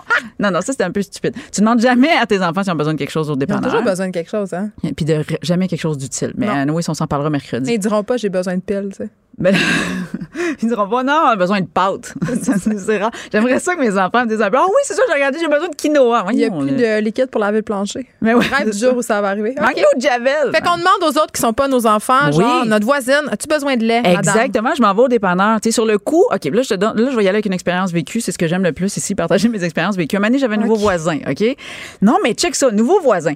Je m'en vais au dépanneur acheter du lait. Moi, j'ai plein d'enfants, fait que du lait, je, je devrais avoir une vache, moi, chez nous, ça serait plus simple, OK? Ben, parce que j'ai trop de lait, a trop de- Anyway. Euh, fait que je vais voir mon voisin. Il est dans les rénaux. Il, répare- il arrive, là. OK? Il y a plein, plein, plein d'affaires. Il est dans le jus. Puis moi, je fais, hey, Oh, t'es-tu arrivé avec ta tarte aux pommes de bienvenue? non, pas, je je suis pas rendue jusque-là.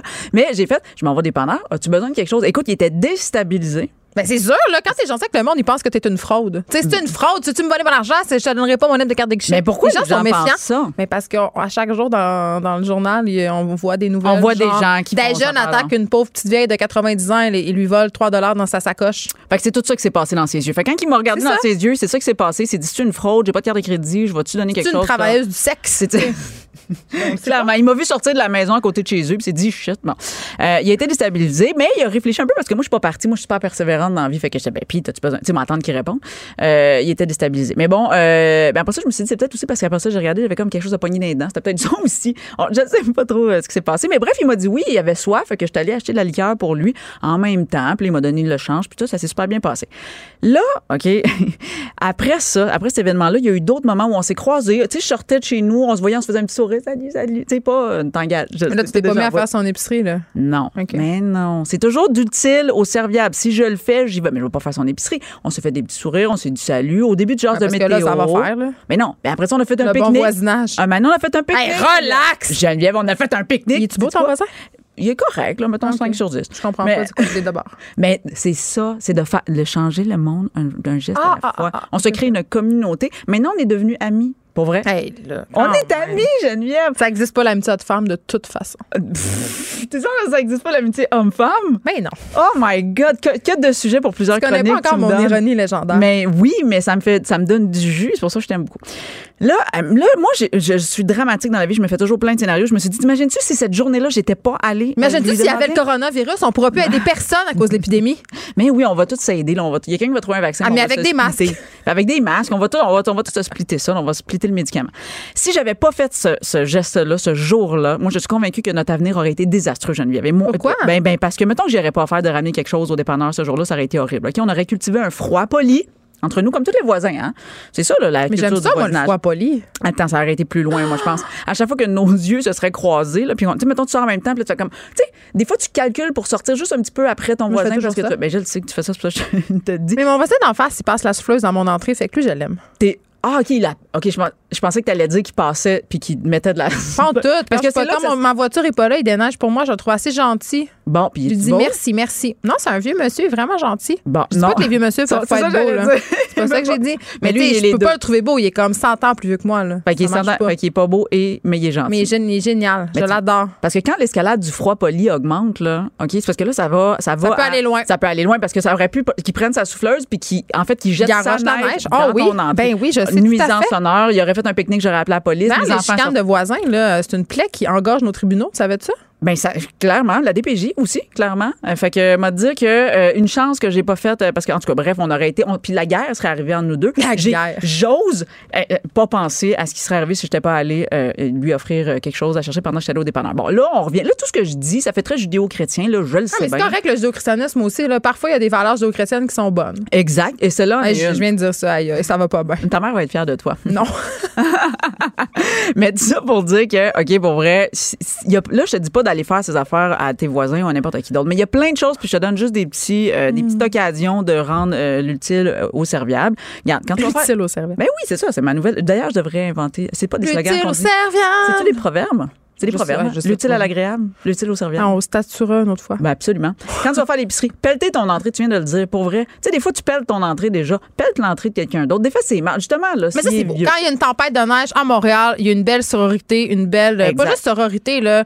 Il y a de l'action citoyenne. Ah, C'est ça que je C'est le fun, dire. ce sentiment-là. Absolument. Euh, aller porter les enfants à l'école aussi, euh, des autres. Moi, là, c'est déjà Ça, je le fais régulièrement. Je suis vraiment une bonne personne, au fond. Ben, puis l'inverse aussi. Moi, ma voisine, elle m'a déjà appelé en faisant Hey, je suis dans le rush, j'étais pognée dans le métro. Nos enfants vont en même école, Ben peux-tu oui, ramener ben sa oui. fille? D'ailleurs, le Trottibus s'est fondé là-dessus, là, des parents qui rendent service à d'autres parents un soir de la semaine déterminé. Ben oui, puis c'est juste que t'as pas à y aller à tous les jours. Pour vrai, là, ça, ce, ce genre d'affaires-là, ça devrait se faire tout le temps. On devrait toujours avoir à, à faire ça.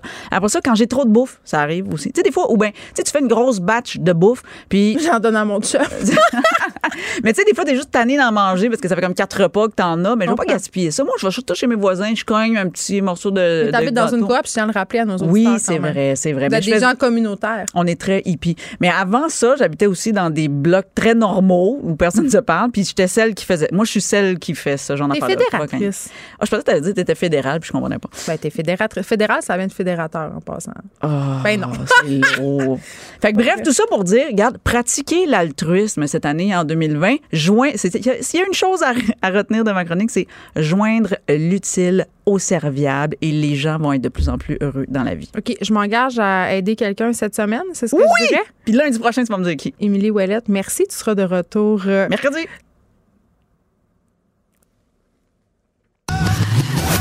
Les effrontés. À Cube Radio et sur FCN, le commentaire de Geneviève Peterson avec Julie Marcoux. Cube Radio. 14h30, c'est l'heure d'aller euh, retrouver Geneviève Peterson, animatrice à Cube, dans ses studios de radio. Salut Geneviève. Bonjour Julie. Alors, tu voulais réagir aujourd'hui sur Québec qui recule concernant l'aide médicale à mourir, concernant bien sûr les personnes qui souffrent de troubles mentaux. Ben oui, parce que dès que le gouvernement a fait cette annonce-là, euh, il y a plusieurs personnes, en fait, et j'en suis, là, je dois l'avouer d'emblée, qui se sont montrées assez perplexes, qui ont aussi émis certaines inquiétudes par rapport à cette décision-là. On le sait, là, le sujet de l'aide médicale à mourir, c'est un sujet, Julie, qui est excessivement intime, excessivement aussi émotif, et je comprends les gens d'être vraiment interpellés par cette question-là quand vient le temps de réfléchir aux conditions euh, dans lesquelles euh, cette aide-là devrait être octroyée à une personne. Et là, je trouvais ça drôle, cette annonce-là, pour plein de raisons. La première, c'est qu'on est dans tout un débat en ce moment, euh, ben, une discussion plutôt euh, sociétale, où on parle beaucoup de santé mentale, où on essaie de dire aux gens, la santé mentale, c'est pas un tabou. Euh, on a si vous avez besoin d'aide, allez en chercher. On le sait, les statistiques sur le suicide au Québec sont quand même peu reluisantes. Les hommes se suicident plus que les femmes en grande majorité. Donc, on est en train d'essayer, si on veut, de trouver des solutions, d'avoir tout un discours positif par rapport à ça. Et j'écoutais des psychologues dire, c'est un peu paradoxal quand on a de ce côté-là euh, ce discours qu'on injecte aussi des fonds publics là-dedans. Et d'un autre côté, on dit, ben voilà, maintenant, euh, l'aide médicale à mourir sera euh, octroyée, pourra être octroyée à des personnes qui présentent des troubles de santé mentale sévères. Et les gens qui nous écoutent à la maison, qui ont peut-être souffert de, très, très grandes dépressions, qui voulaient en finir, finalement, revoient la lumière et se disent jamais j'aurais envie aujourd'hui de m'enlever la vie. Euh, comment ai-je pu penser à ça pendant des mois et des mois? Alors, effectivement, il y a une zone grise et euh, je pense que ça prend des consultations. La ministre qui dit j'ai écouté la population, j'ai écouté les, les inquiétudes. Il y avait énormément de spécialistes aussi, docteur Diane Franqueur aussi, qui était euh, très froide à l'idée qu'on est de l'avant avec, euh, avec ça. Mais oui, puis il faut quand même apporter une nuance qui, je trouve, est importante. Là. Euh, c'est pas euh, si tu fais une dépression pendant quelques mois, tu pourras pas avoir droit à l'aide médicale à mourir. C'est pas ça qu'on est en train de dire. Là. Ce qu'on veut, où le gouvernement semblait vouloir aller, c'est dire pour une personne, par exemple, qui est dépressive depuis de nombreuses années, tu une personne Ouais. qui a eu des traitements inefficaces, il n'y a rien qui fonctionne, autrement dit. Là, ça se peut que cette personne-là ait euh, envie d'en finir et c'est légitime. On parle aussi de personnes qui ont des diagnostics de schizophrénie sévère. Euh, donc voilà, il faut pas non plus euh, paniquer. Puis il faut se dire aussi a des demandes d'aide médicale à mourir. Julie, par exemple, en 2019, il y en a eu environ 1600. La majorité d'entre elles, c'était pour des gens atteints de maladies comme le cancer ou des maladies dégénératives. Je ne pense pas que dans un avenir très proche, si le gouvernement va de l'avant avec ça, les gens qui ont des troubles de santé mentale graves vont demander massivement l'aide médicale à mourir là, parce que l'humain a quand même euh, cette, euh, ce désir de vivre là, de façon atavique. Et les gens qui souffrent de maladies euh, mentales très, très graves, de troubles mentaux depuis des années, seraient-ils assez lucides pour prendre une décision éclairée? Il y avait une zone grise de toute évidence, alors on va aller plus loin là-dessus du côté de Québec. Pour l'instant, on recule. Merci beaucoup, Geneviève. Bon après-midi. Merci, Julie. Geneviève Peterson, la seule effrontée qui sait se faire aimer. Jusqu'à 15, vous écoutez Les effrontés. Frederick Muckle. Je l'ai dit avec un accent Ben anglais, oui. Frederick. Non, oui. Notre recherchiste que vous connaissez euh, désormais, euh, auteur du blog Accro Balado, hein, qui est disponible sur le site du Journal de Montréal. Je te présente Oui. bien? Incroyable. Oui, ouais, ça va très bien. Là, je suis contente parce que tu m'as pas épargné ces dernières semaines. tu m'as parlé de balado de hockey, tu m'as Mhm. parlé de balado de char, Mhm. mais quand même, tu as réussi à nous rendre ça très intéressant. Mais là, tu parles de balado euh, pour les enfants. Puis ça, je trouve ça cool parce que mes enfants n'écoutent pas, ils sont pognés devant YouTube. Je me dis peut-être une alternative. Ça, c'est une autre chose, je vais en venir, en fait, mais c'est c'est vrai. Euh, en fait, moi, je connais beaucoup le podcast. Euh, J'en conseille beaucoup à beaucoup de gens. Ouais. Euh, sauf qu'il y avait une question qui, que- auquel je pouvais jamais répondre, ou presque, euh, c'est-à-dire les parents, justement, qui me demandaient pour mes jeunes enfants, pour mes ados, qu'est-ce que je dois faire écouter pour les balados? T'es pas, pas la seule à penser que ça peut peut-être être mieux que. Mais ça détourne leur attention. Exactement. Donc, il n'y a peut-être pas l'écran. Reste que tu es quand même branché sur quelque chose. Mais bon, après ça, on. C'est ça, il faudrait faire des études là-dessus. Je peux pas vous promettre Mais que en le balado va voiture, vous ça peut encourager. être vraiment intéressant. Exactement, c'est ça. Comment trouver. Puis, tu sais, je veux dire, on s'entend, il y a beaucoup. euh, il y a des gens qui ont déjà fait des chansons pour enfants. Tu sais, on le connaît de plus en plus. Sauf que euh, pour les balados, en fait, j'ai remarqué qu'il y en avait beaucoup, beaucoup, beaucoup. Puis, au début, j'avais un petit doute. Je me disais, Ah, ça doit être assez. euh, ouh, ça doit être louche un petit peu parce qu'on s'entend que sur YouTube, par exemple, si on commence à se plonger dans le monde un peu bizarre des vidéos pour enfants, tu peux te rendre compte que, ouh là là, il y a du monde bizarre qui font des choses bizarres. Mais. Ouais. euh, Mais là, souvent, moi, je comprends pas. Je fais. ouais, en ben, quoi c'est intéressant? il y a ça? ça, exactement. Mais euh, de ce que j'ai pu regarder, euh, ou en plutôt, plutôt écouter, en fait, dans les balados euh, la semaine dernière, quand j'ai fait ma recherche, euh, il y a vraiment du beau euh, balado qui se fait pour les enfants. Donc là, là moi, je parle... comment dire, jeunes enfants relativement. Euh, La semaine prochaine, je te parlerai euh, plus pour les adolescents puis préadolescents. Mais là, si on suit pour les jeunes enfants, il y avait plusieurs trucs. Puis qu'est-ce que j'ai aimé, c'est qu'il y avait deux gros pans, en fait, euh, deux, deux gros thématiques, en fait, qui, étaient utilisées. C'est d'une part, c'est soit c'était pédagogique, donc on apprend quelque chose, ou on, on répond à, à des questions que juste des enfants peuvent se poser, là, des affaires que toi, tu te dis, euh, je, je sais pas, je sais pas, parce que, bien entendu, on est des adultes, puis on se rend compte qu'on connaît pas tout comme on pensait qu'on allait tout savoir quand on était plus jeune. malheureusement. Non, c'est ça. Malheureusement, on, On sait pas pas, plus. tout, on n'a pas tout le temps raison. Non, exactement. Déception. Donc, d'une part, il y a beaucoup de balados qui essaient de répondre à toutes ces questions-là, mais aussi, euh, il y a beaucoup de balados qui, euh, en fait, euh, qui veulent raconter des histoires, en fait, aux enfants. Donc, euh, que ce soit pour se coucher ou juste pour les intéresser. C'est original. Oui, ben, il y a des trucs qui sont originaux, il y en a qui sont des ré- récupérations de contes qui sont déjà connus ou des œuvres ou des adaptations. Mais justement, j'ai trouvé qu'il y avait beaucoup de qualité qui se faisait. C'était pas dans l'audio guide plate et juste euh, monotone. Donc euh, ça, j'ai trouvé ça bravo pour les gens qui font des euh, balados des, des- pour les enfants. Je trouvais que c'était bien développé. Justement, ben, là, je t'en ai trouvé cinq balados pour pour vous tout petits en fait à la maison qui pourraient peut-être écouter. Je commencerai avec en fait, c'est pas un balado en tant que tel, c'est plus un réseau de balados en fait, une, une organisation qui s'appelle la puce à l'oreille, que eux euh, travaille avec beaucoup de groupes, en fait, des créateurs indépendants et notamment à la boîte Magneto qui fait du balado ici au Québec, qui ont fait quelques balados avec eux. ça, c'est un peu éclectique. Il y en a qui sont meilleurs que d'autres, mais en général, qu'est-ce que j'ai écouté, que ce soit le très court ou le moyen long, ils faisaient toujours des trucs assez éducatifs qui étaient très intéressants pour les jeunes, mais aussi pour même moi, en tant qu'adulte, pas d'enfant. j'ai quand même trouvé que c'était du bon stock puis que c'était pas, ça prenait pas l'enfant comme un, comment dire, comme quelque chose. ça. Ouais, exactement, c'est ça. Puis ça, j'ai donc euh, moi je vous conseille fortement. Il y a beaucoup de trucs qui sont qui sortent du Québec justement, donc allez voir visiter le site de La Puce à l'oreille pour en savoir plus.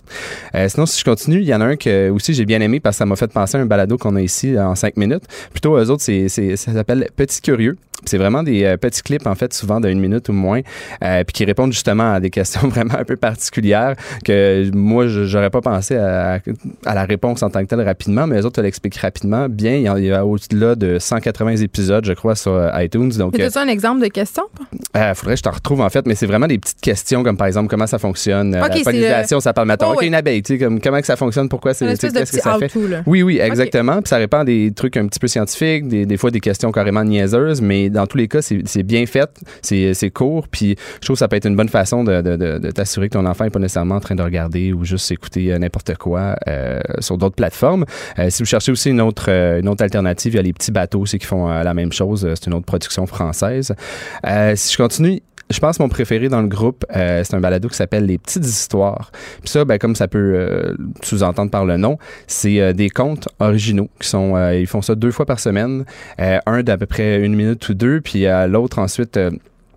En fait, ils en font à peu près un peu plus long.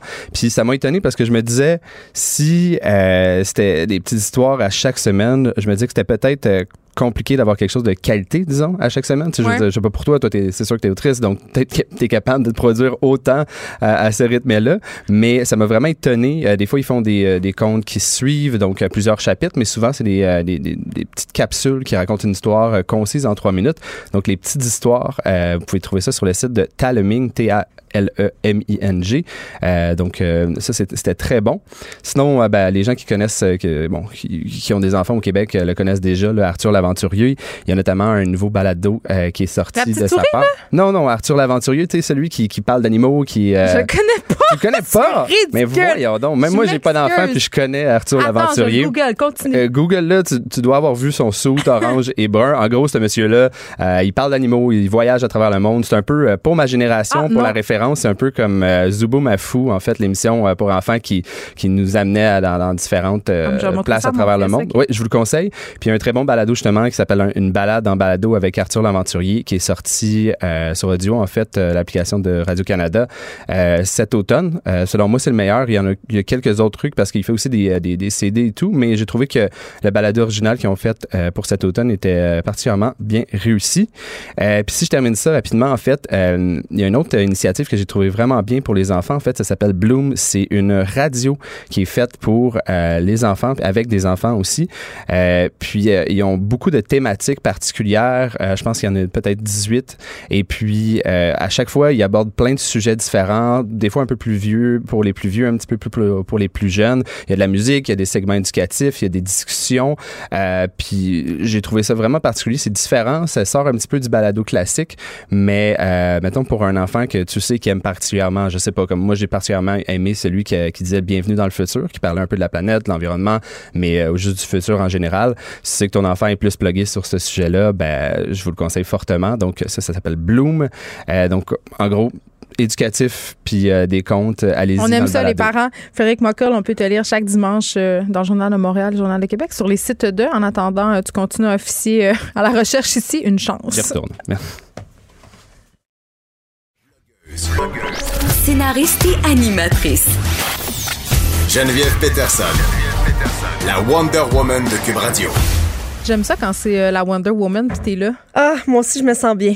On aime ça. C'est un rôle dans lequel je me reconnais. Moi aussi, Wonder ah et Woman. OK. Élise Jeté, T'as écouté les Grammys? Oui, puis j'ai pris des notes pour toi toute la soirée. Je me suis dit, quand je vais parler avec Geneviève demain, je vais savoir de quoi je parle. Ben en fait, moi, euh, je vais faire tout de suite une confession. Comme j'étais au tournoi de volley de ma fille, je l'ai pas regardé euh, la cérémonie, sauf que j'ai regardé après. Évidemment, il y a tellement du contenu qui est posté sur Internet par Oui. rapport euh, un au tapis rouge surtout, puis à ce qui s'est passé. Donc, euh, je suis au courant quand même des faits saillants, mais, Mais après notre conversation, tu vas avoir l'impression de l'avoir écouté. je suis contente. Hier, c'était donc la 62e euh, cérémonie des Grammy Awards au Staples Center de Los Angeles. Euh, plusieurs diront que c'était la soirée de Billy hein, pour Billie Eilish. Ah mon Dieu, on l'aime. J'aurais adoré ça que ça soit la soirée de Billy, mais on, on va y revenir à Billy, mais c'était plutôt la soirée de Kobe Bryant Ouais. hier soir aux Ouais. Grammys. Euh, le gala avait lieu dans son stade, là, fait que là, il y avait un sentiment d'appartenance. Il est décédé hier aussi dans un tragique accident d'hélicoptère avec sa fille de 13 ans, sept autres personnes. Ça aurait pu être mentionné, pour moi, là, ça aurait pu être mentionné une bonne grosse fois. Tu sais, comme juste dire c'est arrivé, c'est triste. Puis après, on aurait peut-être pu célébrer la musique. Mais là, il y a eu comme. euh, il y a les eu- gens étaient overwhelmed. il y a eu de la persévérance là, dans le fait de, de name dropper Kobe. Euh, on n'a pas arrêté de revenir là-dessus. Moi, en tout cas, je pense qu'il y aurait eu plusieurs autres contextes dans les prochaines semaines pour rendre hommage à Kobe Bryant de la bonne façon. Mhm. Euh, mais là, Ali Keys a commencé la soirée avec un long speech malaisant pour lui rendre hommage. Pourquoi c'était malaisant? Euh, Ali Keys, premièrement, Elle est était- malaisante un peu. elle est fois, malaisante en général. Ouais, elle prenait beaucoup de pauses. Elle était très. euh, euh, Elle est très too much. Oui, too much. Puis elle essayait de lui attribuer un espèce de lien intense avec la musique qui avait, qui l'a, oui, mais comme elle est en train de lui inventer comme Ouais, un, ouais, un je lien avec la musique. Là, il y avait le joueur de corps français de, du Preservation All Jazz Band qui avait le numéro de Kobe écrit au Sharpie dans l'ouverture de son instrument durant sa perfo. Euh, Lizzo a starté euh, son numéro d'ouverture en disant que c'était pour Kobe. Il y a eu un numéro hommage au rappeur euh, Nipsey Hussle qui s'est fait assassiner en mars dernier. Tu sais, ça, ça avait rapport qu'on parle de lui parce que c'est un musicien. Puis là, il y avait comme un numéro avec ses tunes et tout. Le number a fini par une photo de Kobe photoshopée à côté de celle de Nipsey. J'ai comme trouvé ça super malaisant. En même temps, tu comprends que tout ça s'est fait excessivement rapidement, que Oui. les gens étaient super émotifs. Ça. Ça, s'est passé hier, puis les Grammys, Ouais. c'était hier. Donc, Oui. il y a des décisions qui n'ont pas été mûrement réfléchies, puis les gens sont manqué- allés avec le cœur. Manqué de réflexion euh, de ce côté-là. On peut comprendre. Euh, la dernière phrase des Grammys, c'est toujours God bless, have a good night. Là, hier, Alicia Keys, elle a conclu en disant God bless Kobe's family. Fait que ça a été ça. Ouais, Et euh, ouais, la soirée a été tout au long de la soirée, c'était malhabile de la part d'Alicia Keys. Elle avait plein de maladresses. Euh, elle s'écoutait beaucoup parler. C'était vraiment comme si euh, c'était poche, c'était son one-woman show. Ouais. Euh, elle manquait toujours ses cues aussi. Elle rentrait pas au bon moment. Mais c'était la première fois qu'elle animait non, c'était pas sa première fois. Et on avait toujours l'impression qu'elle allait finir sa phrase par namasté. Là, tu sais, elle était comme un peu high. OK, Alicia était comme overwhelmed, puis elle, était comme sur les émotions. Là. Oui, elle a fait Ouais, un bien ça. cuit en reprenant au piano la tune, euh, le, le gros hit de Lewis Capaldi, là, Someone You Love. Puis là, elle faisait juste chanter euh, d'autres paroles. Tu sais, C'était c'était très centré sur elle, très introspectif. Ben, Voilà. Elle faisait euh, son numéro. Là. Fait que ça, j'ai pas aimé ça. Ensuite, on va y aller pour Billie Eilish parce que c'est la grande Dans star son de la pyjama soirée. Gucci. Dans son pyjama Gucci qui matchait avec celui de son frère aussi. Ah C'était oui, très cool. Puis ver- vert et noir, puis là, tout ça. Oui, elle a chanté euh, When the Party's Over, tiré de son album When We All Fall Asleep, Where Do We Go? C'est une power ballade qu'elle a chantée avec son frère, donc qui était au piano. C'est lui le réalisateur euh, de l'album, Phineas. Du talent dans cette famille, quand même. Beaucoup de talent. Il y avait une mère fière hier soir, là. Ben, là, je vais te comprends. dire. Là. Elle, qui a, elle qui a toujours dit, mais je me demandais ce qu'elle faisait dans le sous-sol. C'est ça qu'elle faisait. Faisait, man. Euh, mais là, moi, je me suis dit, ils auraient pu chanter, ils auraient pu interpréter Bad Guy, qui est la grosse tune qui a gagné tous les prix. Elle est peut-être tannée. Mais C'est son peut-être genre qu'elle est tannée. mais c'est juste qu'il y a eu plein de numéros super éclatés à grand déploiement sur la scène avec des gros décors incroyables. Ouais, puis elle est allée dans la Puis sobriété. là, on est allé dans la sobriété avec elle, un petit duo au piano bien tranquille. Ça mettait pas en valeur le fait. En fait, on n'arrivait pas à, à mettre en lumière qu'elle ait Mais son gagné génie créatif aussi, tu sais, c'est C'est ça. ça. Je Ouais, trouvais ouais. que ça rendait pas. Quelqu'un qui, qui voyait Billie Eilish pour la première fois, peut-être hier soir, c'est comme quelqu'un qui vit sous une roche, était comme ah mais là comment ça se fait que c'est la fille qui a fait son petit numéro sobre qui gagne alors qu'il y a eu plein d'autres numéros On rappelle qu'elle a incroyables. 18 ans puis qu'elle est peut-être un peu emo aussi. Ça se peut, Hein? ça. Ben oui. Ben, puis ça apparaît dans son album qui est un Ah peu oui. emo, mais c'est ça. Euh, donc, Billie Eilish euh, vient de devenir la deuxième artiste de l'histoire à remporter les quatre gros prix, les quatre grosses catégories des Grammy. Euh, elle a remporté Révélation de l'année, Chanson de l'année pour Bad Guy, celui de l'enregistrement de l'année pour Bad Guy et celui de l'album de l'année. Et la dernière personne et la seule, le seul autre artiste à avoir remporté ces quatre prix-là, c'était Christopher Cross en 81. Fait que ça Hey, faisait- un tour de force. tu sais, ça fait, ça fait longtemps, là. C'est quand même cool que. Puis même elle, euh, lorsqu'elle est allée chercher son quatrième trophée, elle était comme, OK, là, je suis gênée. Puis elle a, juste, Oh. elle a juste comme pas fait de speech à son dernier prix parce qu'elle était comme Ben, t'es- dépassée Ah, je par vais les dire le mot overwhelm, c'est Oui. ça. Mais c'est vrai, en français, c'est ce mot qui s'appelle dépasser. dépassée par les événements. Et euh, elle a été la seule, j'aimerais le dire, elle a été la seule à souligner la part des fans parce que tout le monde était trop euh, en train de capoter sur Kobe. Tout le monde voulait nommer Elle, elle devait Kobe dans son speech. qui, genre. Ben, elle devait savoir c'était qui, mais euh, elle, a- elle en a mis dans sa story Instagram d'ailleurs des images de Kobe. Sais, il- y avait comme, il y avait un- une volonté de lui rendre hommage, mais elle a rendu hommage à ses fans parce qu'on s'entend que cette fille-là, c'est une fille qui jouait du piano tout seul dans sur son YouTube. Elle a commencé sur YouTube, fait que sans le public, elle serait rien. rien. Hmm. Fait qu'elle l'a vraiment souligné, puis je pense que les autres auraient peut-être gagné à saluer leurs fans. Ah, mais. Ils l'ont pas euh, fait. Ouais, mais C'est ça. Hmm. Le numéro d'ouverture avait été confié à Lizzo, qui était nommée dans la catégorie J'ai Révélation de l'année. 118 ans. Who's Euh, ben, on va l'entendre.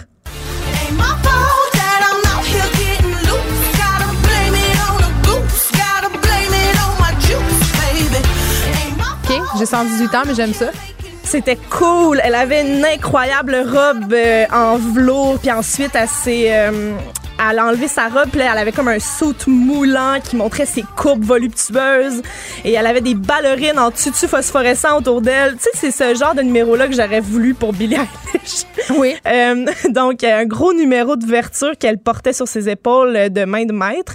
Euh, Elle nous, a, elle nous a fait même un solo de flûte traversière avec une manicure à la Wolverine. là. Oui, elle avait des ongles de 3 pouces mais de tout le long. monde C'est avait des Ouais, c'est ça, là, parce que C'était la grosse mode cette année. Là, Il y avait des griffes, la mode des griffes. Oui, c'est ça. Mais moi, je sais pas comment ils pour vivre, ces femmes-là. Euh, J'imagine qu'ils enlèvent après parce que moi, j'ai un manucure, puis il a fallu que je réapprenne littéralement chaque petit geste du quotidien. Mais elles applaudissent toutes dans la paume, hein, comme ça. Ben, moi aussi, je fais ça. Quand je tape Ouais, au cellulaire, c'est dégueulasse. Comme J'ai l'air, en tout cas. Vous Voilà. voyez pas, là, mais c'est lettre. C'était elle euh, qui était la favorite avec euh, huit nominations hier soir. Elle est repartie avec un prix pour euh, la prestation R&B pour sa chanson Jerome et euh, meilleur album de musique urbaine contemporaine pour Cause I Love You. Le meilleur album rap, c'est Tyler the Creator qui l'a reçu. Il a fait selon moi la meilleure perfo de la soirée. On va aller l'entendre.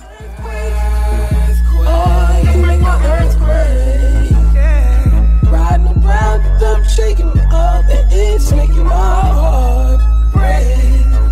Ain't got body roll, don't give a fuck about none. Ah, c'était bon, là, ça. Il a fait deux Ah tunes oui? de suite. Oui, c'était vraiment bon. Il a fait deux tunes de suite dans un espèce de décor d'un, comme un décor de banlieue en train de pogner en feu. Ah, ça, j'aime ça.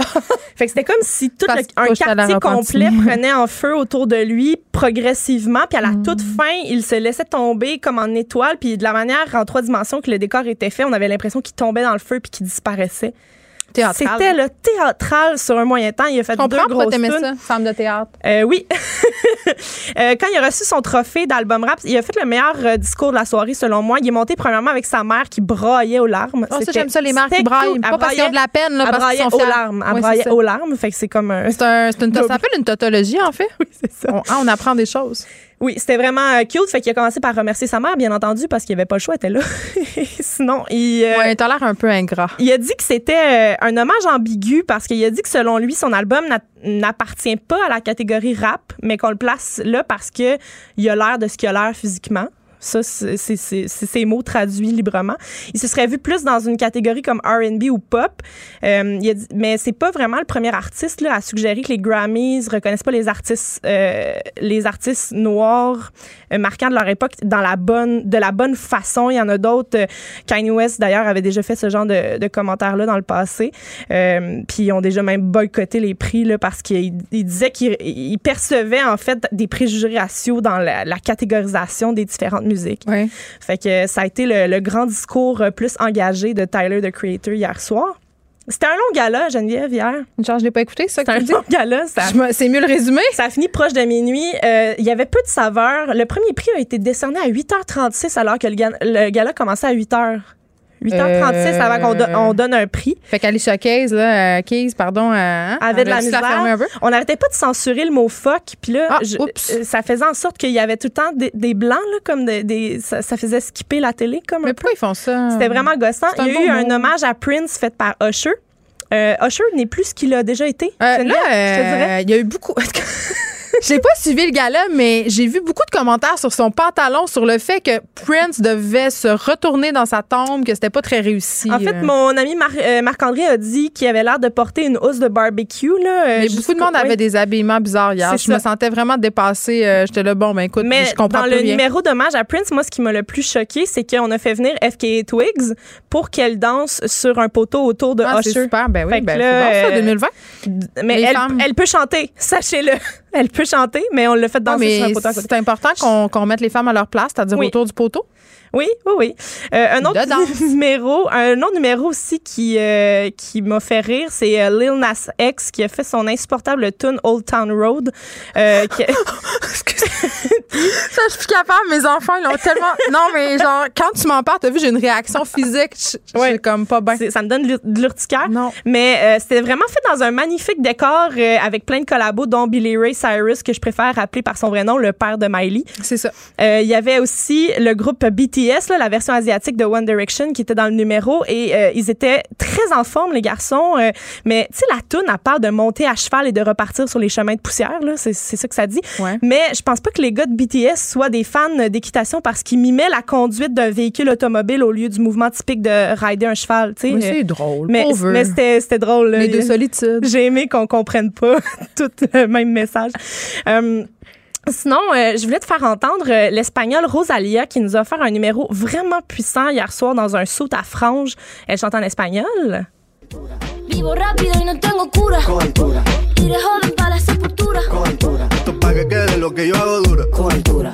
Demasiadas noches de travesura. Ginette dirait, c'est bizarre. Non, c'est très bon, très, très, très bon. Euh, ça, ça en est une aussi qui a osé les grandes chorégraphies. Elle avait plein de danseurs autour d'elle. Elle a bien fait ça. Euh, puis chanter en espagnol aussi, c'est rafraîchissant. Là. Ça, ça sort un petit peu du moule. Euh, C'est bizarre. C'est très bizarre. Puis euh, je vais chialer sur une dernière affaire. Vas-y. Tu sais, depuis 2015, euh, depuis 2015, Gwen Stefani, elle sort avec le chanteur Hey, elle country euh, Blake Shelton. là. Elle vieillit pas. Euh, elle vieillit pas, mais là, ils ont une tonne en duo, euh, un bon euh, country folk, là. Ils ont exécuté ça au gala hier. Mais t'es pas sûr. On a compris là, que Gwen, elle avait perdu toute son essence. Là. C'est comme si son homme avait suctionné tout le No Doubt et le Sweet Escape dans son âme, là, parce qu'on se rappelle qu'elle faisait des numéros pop à grand déploiement. Ouais. Puis Mais là, là, elle non. avait... euh, non, non, c'était d'une grande tristesse euh, Est-ce qu'elle avait un poteau? Elle avait pas de poteau, par Ah. contre, mais on lui a donné une grande robe de princesse, puis elle faisait juste euh, comme des petites bagues vocales là, sur la chanson de son chum qui joue de la guitare avec un chapeau de cowboy. C'est ça. Ah. Ça m'a fait de la peine un peu. Pour elle? Ben oui. Peut-être qu'elle veut ça. Peut-être qu'elle veut ça. Peut-être qu'elle est comme Julie Mars. Oui. oui, Peut-être oui. qu'elle veut aller son- sur une île country avec son Corey Hart? Ouais. Il y a beaucoup de gens qui ont chialé euh, hier pendant le. Moi, je, je faisais une soirée euh, Grammys avec des amis. Tu On a- pas invité. on- non, on a chialé toute la soirée. On a, on- mais c'est du bon chialage. Ah oui, très, on adore euh, un ça. grand catharsis. Euh, mais on était quand même content de voir Billie Eilish remporter tous les prix qu'on trouvait les plus, ben, qui sont les plus importants, les plus prestigieux. On en aurait donné peut-être à, à d'autres personnes, Lana Del Rey notamment, qui, Ah oui. qui a rien reçu pour son incroyable album qui est sorti cette année. Fait que, Tellement bon. euh, Il y, a y eu des grands oubliés, mais Mais il y en a toujours. On n'est jamais Il y en a content. toujours. Tu le sais. Quand c'est une soirée de prix, on, on est subjectif. On est comme des mamans à la maison. ça. On est comme, pourquoi il n'y a pas gagné? Tu sais, on veut, on veut que nos Mais préférés. c'était quand même intéressant que Billie Eilish reparte avec la grande couronne de tous les prix qu'elle rafle euh, officiellement, qu'elle puisse rafler. Girl Power. Girl Power, c'est pour ça qu'on va finir en musique avec elle et son euh, plus récent single, ça s'appelle Everything I c'est Wanted. tellement, je l'écoute en sorti en novembre dernier. C'est très beau. Allez, jeter. Merci. Ça a été un plaisir d'être avec toi. Bye tout le monde.